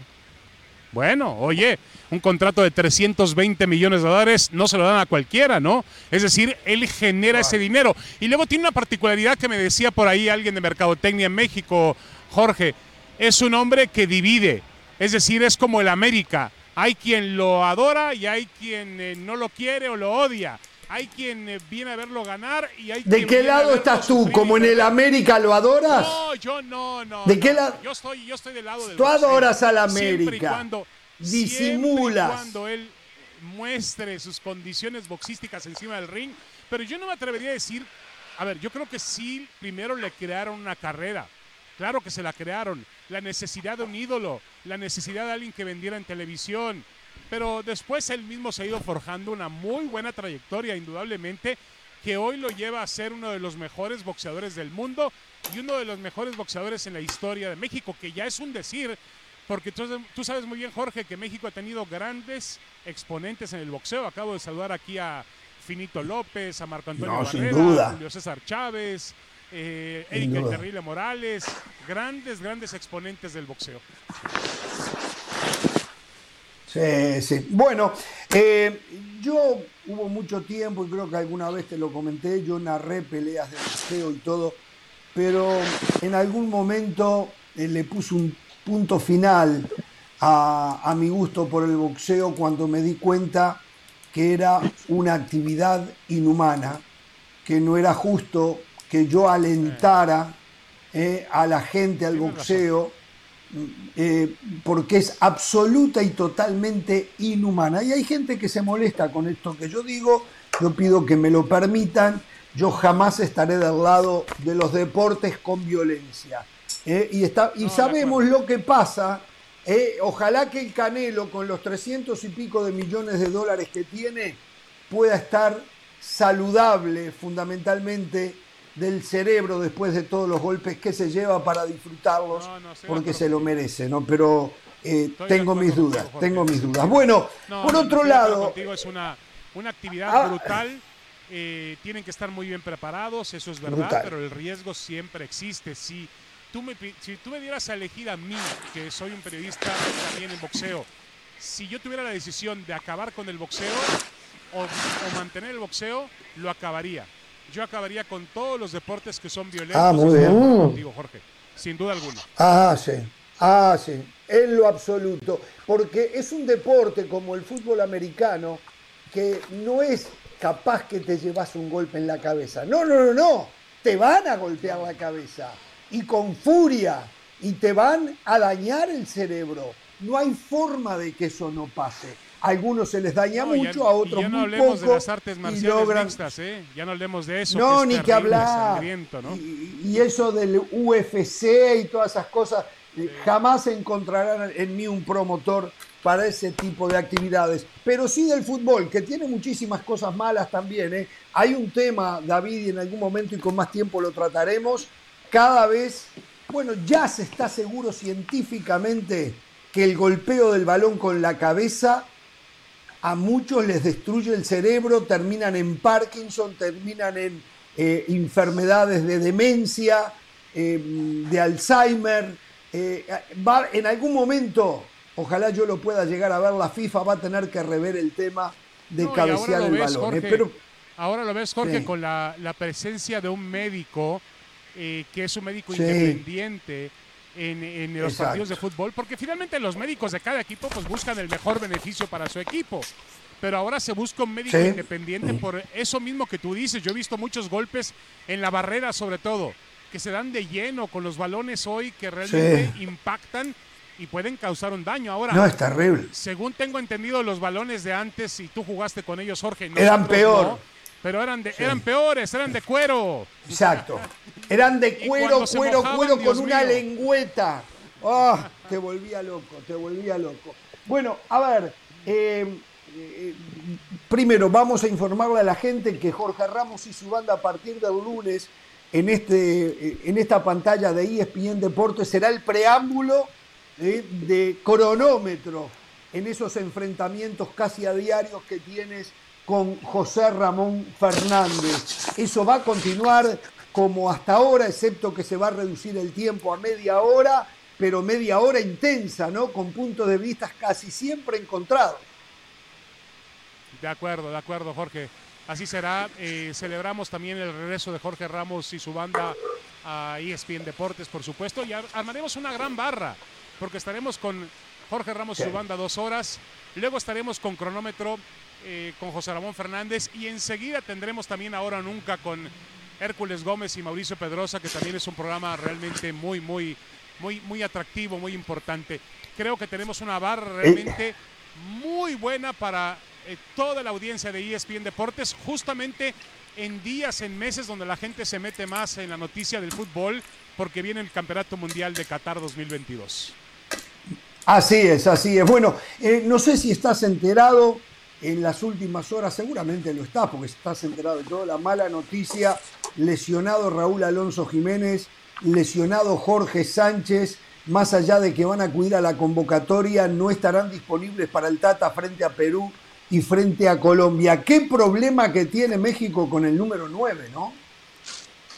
Sí, cuando parecía hace poco tiempo, parecía, bueno, no hace poco tiempo, al inicio de este proceso, parecía que lo teníamos todo resuelto, Jorge. Estaba Chicharito Hernández, que correcto, estaba quizá ya en otra etapa de su carrera, pero había surgido Raúl Jiménez, que parecía tener todavía más condiciones que Javier Hernández para esa posición. Y entonces nos sentíamos, bueno, tenemos resuelto el problema del centro delantero por mucho tiempo. Mira lo que son las cosas con la selección mexicana. Por un tema, primero, disciplinario, el asunto de Chicharito, que está alejado de la selección, y por un tema también de Raúl Jiménez que nos guste o no, ha bajado en sus condiciones desde aquel impacto, ahora que hablabas de impacto, aquel impacto brutal que sufrió contra David terrible, Luis. Terrible, pobrecito. Eh, él bajó sus condiciones a partir de eso. Y hoy además afronta otro tipo de lesiones. Le han traído a Diego Costa para que le haga competencia en el Wolverhampton. Me parece que México tiene un panorama complicado, pero dentro de todo, Jorge, Henry Martín está haciendo goles. Está en gran forma. Y Santi Jiménez también mantiene una gran, gran condición goleadora. Desde que estuvo en Cruz Azul, se fue como líder de goleo y también ha caído con el pie derecho en el, en el fútbol holandés con el Feyenoord. Así que, pues tendrá que buscar alternativas. ¿Cuál es la tuya, la primera en Raúl Alonso Jiménez que había ganado la titularidad, yo creo que hasta hoy todavía para el Tata es el titular. De Santiago Jiménez y de Henry Martín, ¿cuál es tu primera opción? A mí me gusta Santi Jiménez. Yo entiendo que, es un jugador más joven, pero a mí me gusta la, condición que tiene, eh, eh, cómo es capaz de hacer cosas que otros delanteros no pueden hacer. Mira, el otro día metió un remate implacable. Correcto, ya era el quinto gol del 6 por 0, pero es un remate de, de, cabeza. Realmente de, autoridad, ¿no? Correcto. Entonces, yo creo que a mí me parece que es un Incluso el otro día cuando se armó la polémica en Roma, que tomó la pelota para cobrar el penalti, eso muestra pues, que tiene carácter y personalidad. Jerarquía. Tomo la pelota, la cobro y la meto. Y punto, me importa un cacahuate si es el capitán o si hay un orden en el vestidor, correcto. Después ofrezco disculpas como él lo hizo. A mí me gusta esa personalidad de Santi Jiménez. Mucha gente dice que, que va a explotar o detonar hasta el 2026, pero yo creo que ya hay que hacerlo, ya es tiempo de que los futbolistas mexicanos jóvenes, que reciban responsabilidades más jóvenes como lo hacen los brasileños, uruguayos, argentinos, que los mandan realmente a jugar jóvenes y a mostrar sus grandes condiciones. Yo voy por encima de, por encima de, de Henry Martín, también entiendo que yo le doy un gran valor a los jugadores que actúan en ligas europeas. Me parece que tiene una ventaja sobre el futbolista que actúa en México. Y sí descarto el panorama y me parece una locura que el señor Martino llame a un jugador como Rogelio Funes Mori. ¿Qué ha hecho Funes Mori en la última temporada, en las últimas dos temporadas, para merecer un lugar en la selección mexicana de fútbol? Me parece una terquedad, a ver, ¿estás un absurdo. ¿Estás de acuerdo con Luis Me dejó picando. que si Funes Mori no va no pasa nada? Si Funes Mori no va no pasa nada. Es que Funes Mori no tiene por qué ir.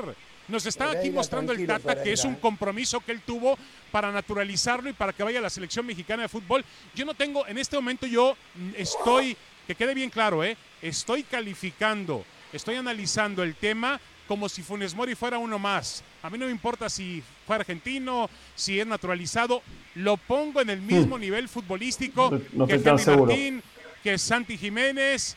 Eh, a pesar de todo eso, mi querido Hernán, estate seguro de que no hay ningún otro tipo de clima más que lo que hemos visto en el campo de juego, caramba. Si tú, enséñame qué ha hecho Funes Mori en los últimos partidos. Bueno, eh, Funes Mori en los últimos partidos todos sabemos que no lo jugó por una cuestión física, pero cuando comienza el campeonato termina marcando goles, eh, eh, eh, inicia el torneo marcando goles, después se lesiona. Y es verdad, ahora, en la historia, si analizamos, y la historia me refiero a los, años, los últimos años, la cantidad de goles de Funes Mori, prácticamente el doble de los que marcó Henry Martín con sus diferentes equipos. O sea, Funes Mori tiene una base sin ser un delantero top, yo entiendo que, tiene sus limitaciones, como la tiene Henry Martín. Eh, pero hoy nos agarramos de que Funes Mori no juega porque está lesionado. Pero el Funes Mori que hizo más de 100 goles en Monterrey, pero puede, puede jugar mañana, pero puede estar en una semana puede estar listo. Falta más de 60 días para el Mundial. y Henry Martín nunca fue garantía. que convoque a un jugador lesionado que convoque a un jugador lesionado. No, no, tampoco me vengas con la idea de que Funes Mori marca una gran diferencia sobre los demás. No. En el fútbol mexicano. Pero una pequeña. pero, pequeña pero en el fútbol mexicano la ha marcado. En el fútbol mexicano la ha marcado. Yo casualmente recién me di la tarea de buscar los números. En el Monterrey. 64 en el Monterrey goles. la ha marcado, sí. Sí, marcó más de 100 goles. Henry Martín, Henry Martín hubo épocas en América que ni jugaba, y jugaba poco y nada. A ver, Henry Martín, a ver, Henry Martín, con todo respeto para ti, Hernán, Si, vas a los números, Henry Martín está entre los 10 máximos goleadores en la historia del América. Se metió al top 10, donde está Sague, donde está Cuauhtémoc, donde está Reynoso, donde está Borja. Se metió a una lista muy distinguida. Funes ¿eh? Mori. Te lo informo. Funes Mori está como el goleador histórico de Monterrey. Bueno, uno. muchachos, se tiene que ir. Se tiene que ir David. Se tiene que ir David, me están diciendo. A ver, rápido David. Mañana clásico en México. América Chivas. Un resumen de lo que piensas del partido. Yo creo que va a ser un partido atractivo. El América anda muy bien, muy bien. Pero el Guadalajara va a competir. Yo no voy a lo último que vi. Es decir, lo que vimos el martes contra Tigres fue, eh, eh, en algún momento fue, dicen un marcador engañoso. Yo no creo que haya un marcador de 4-1 engañoso. Pero entendemos que, que quizá nos quedamos en el accidente que dice Ricardo Cadena. Y el América el, el miércoles por la noche en el Azteca fue superado. Eh, y no fue la mejor versión del América. Y estuvo a punto de perder el partido. Al final todo se tapó, hubo mucho humo porque el equipo tuvo un gran regreso y marca un gol sobre el tiempo y logra un empate que realmente es dramático y fantástico, pero demostró que el América no es invencible y que si le sabes jugar le puedes ganar y le puedes poner contra las cuerdas. Yo veo mañana un partido muy atractivo, favorito del América sí, pero tampoco, tampoco descarto que el Guadalajara pueda salir con los tres puntos de la cancha del Estadio Azteca. Un abrazo, gracias David, muchísimas gracias y que esto se repita más seguido, ¿eh? Y sin que tenga que intervenir Mr. Smith. Un abrazo, chao. Gracias. Un abrazo, Jorge. Saludos. Felicidades por el regreso. Gracias, disfruta del box. Gracias. Señoras y señores, yo estoy de acuerdo con lo que dijo David. ¿eh? Veo mañana favorito al América, pero no descarto al Chivas previo al partido con Tigres. Un equipo que juega, inclusive con Tigres, jugó muy bien al fútbol. Le faltó el gol porque había un tal Guzmán, Nahuel Guzmán, que fue impresionante lo que atajó. Eh, por lo tanto, yo veo un muy buen espectáculo, un favoritismo del América que tiene más banca que Chivas, pero un Chivas que si le toca perder va a vender muy cara su derrota. En línea general. Sí, estoy de acuerdo. Eh, el partido tiene un ingrediente muy bueno, que acá no hay unos puntos en juego tan importantes para uno o para el otro. América está acariciando la liguilla y Chivas está acariciando el repechaje. Eh, y ni, América va, a quedar fuera de la liguilla, o sea, de los cuatro primeros, ni le va a alcanzar a Chivas para el repechaje, para, la liguilla directo, no le va a alcanzar. Por lo tanto, acá lo importante es el orgullo, no tanto esos puntos que van a cambiar demasiado el futuro de los equipos cuando va a faltar un partido terminar la jornada del fin de semana. Eh, ahora en lo futbolístico estoy de acuerdo. Eh, Chivas dejó, perdió 4-1, que es resultado mentiroso con Tigres, con un Guacho Jiménez que no estuvo a la altura del partido, bajó su rendimiento en ese uh. encuentro, se atajó todo el patón Guzmán, eh, hubo un penal que lo pueden haber sancionado, de los que se sancionan en México, a Ormeño y no lo sanciona. Entonces jugó en contra en una noche mala de, de Chivas. Pero Chivas le puede hacer partido a América, no tengo duda. Ahora es verdad que América es favorito porque tiene más plantel y porque viene jugando en análisis mejor, especialmente en ataque, porque Chivas en ataque tiene sus limitaciones, independientemente que tiene que mejorar algunos aspectos ofensivos, mucho más la pelota aérea. Claro, sí, hay mucha gente que se queda con la imagen de que América siempre es más que Chivas. Y ahí es cuando uno dice, las estadísticas se acomodan a lo que tú quieres decir. Hay gente que dice, ah, es que los últimos nueve partidos que se enfrentaron en la etapa regular, América le ganó Chivas, no tiene nada que hacer. Sí, es verdad, en las últimas dos veces que se enfrentaron en cuartos de final, ¿Quién eliminó a quién? Chivas termina eliminando al América, recordamos entre esas cosas aquellos chicotazos, ¿no? Entonces yo creo que hay una necesidad de poner al América por encima de Chivas. Y aunque sí es verdad que está navegando por aguas más tranquilas, no es mucho más. Yo estoy de acuerdo que fue un equipo que sufrió contra Santos, que lo de Chivas en el primer tiempo pudo haber empezado ganando el partido por lo menos dos goles por cero y no fue así, que a los cinco minutos del partido habían tres oportunidades claras de gol que ya tú decías que Nahuel Guzmán no concretaba y que además hay un amor propio, eh, lo típico de un clásico que se tiene que hacer valer. Eh, como información, Jorge, no va a estar Luis Fuentes o está en duda Luis Fuentes para este ah. partido en el equipo del Tan Ortiz. Eh, Bruno Valdés eh, tiene un, un, desgarro, así que está descartado. Chivas hasta ahora no hay ninguna baja confirmada. Salvador Reyes, me imagino, jugará sobre la izquierda, ¿no? sí, Salvador Reyes sería, si no está Luis Fuentes. Por cierto, de Luis Fuentes no Sebastián Cáceres, Sebastián Cáceres llamado a la selección uruguaya, ¿eh? ¿Qué pasó, Pereira? ¿Qué pasó? ¿Qué pasó? Esto, esto, esto va a terminar mal, ¿eh? Esto va a terminar mal. Esto va a terminar muy mal. Va, yo les aviso, va a terminar muy mal. Hay respuesta de Vinicio Junior. Hay respuesta de Vinicio Junior. ¿La tenemos? que me acaban. Sí, sí, sí, sí, sí, lo tengo acá. Dijo Vinicio Junior. ¿Hay video? ¿Hay video de Vinicio Junior? no, tengo, me acaba de llegar. Esto es fresquito, me acaba de llegar. Gracias a los productores aquí, siempre son unos fenómenos, los que trabajan aquí en el estudio. No, lo que no sé si fue vía eh, tweet, vía Instagram, si fue una declaración, no sé dónde habló Vinicius sobre el tema. Enseguida le voy a responder. En instantes tengo, voy a tener respuesta de cómo, dónde nace, o sea, en qué medio termina comunicando esta respuesta a todo lo que se habló del tema de Vinicius y su baile. Les voy a leer lo que dijo Vinicius al respecto. Y esto, ojo, eh, ojo al partido del domingo contra el Real Madrid, eh, contra el Atlético Madrid. Dijo. En el, Instagram, perdón, perdón, Hernán. Para, para que se entienda, en, el, en su Instagram, Vinicius montó un video y también puso el texto, parte de lo que tú estás diciendo. Ah, perfecto. Entonces lo hizo a través de las redes sociales, a través de Instagram.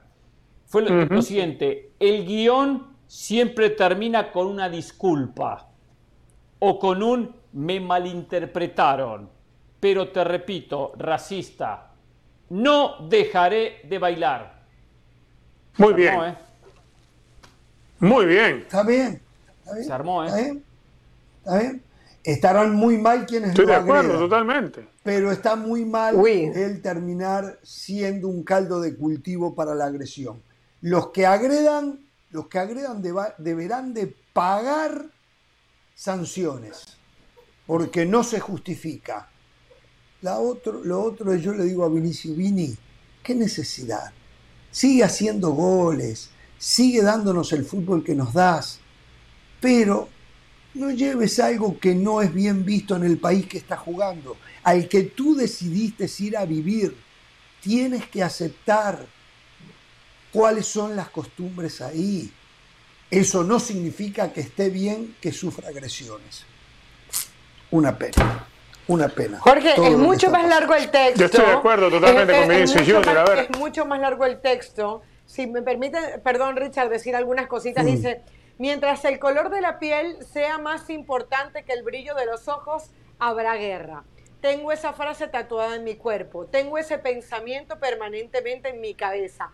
Esa es la actitud y la filosofía que intento poner en práctica en mi vida. Dicen que la felicidad molesta. La felicidad de un negro brasileño victorioso en Europa molesta muchísimo más. Fue directo.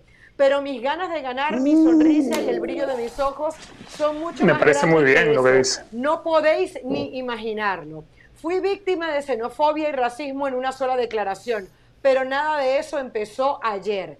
Hace semanas empezaron a criminalizar mis bailes, bailes que no son míos son de Ronaldinho, Neymar, Paquetá, Griezmann, Joao Félix, Mateos Cuña. Son de artistas de funk y zambistas brasileños, de cantantes de reggaetón y de los negros americanos. Son danzas para celebrar la diversidad cultural del mundo. Acéptenlo, respétenlo. Yo no voy a parar.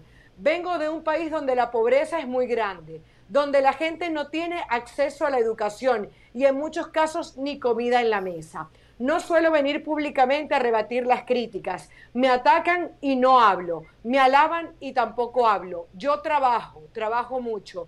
Dentro y fuera del campo he desarrollado una aplicación para ayudar a la educación de los niños en las escuelas públicas sin ayudar sin ayuda financiera de nadie. Estoy haciendo una escuela con mi nombre. Haré muchos más por la educación.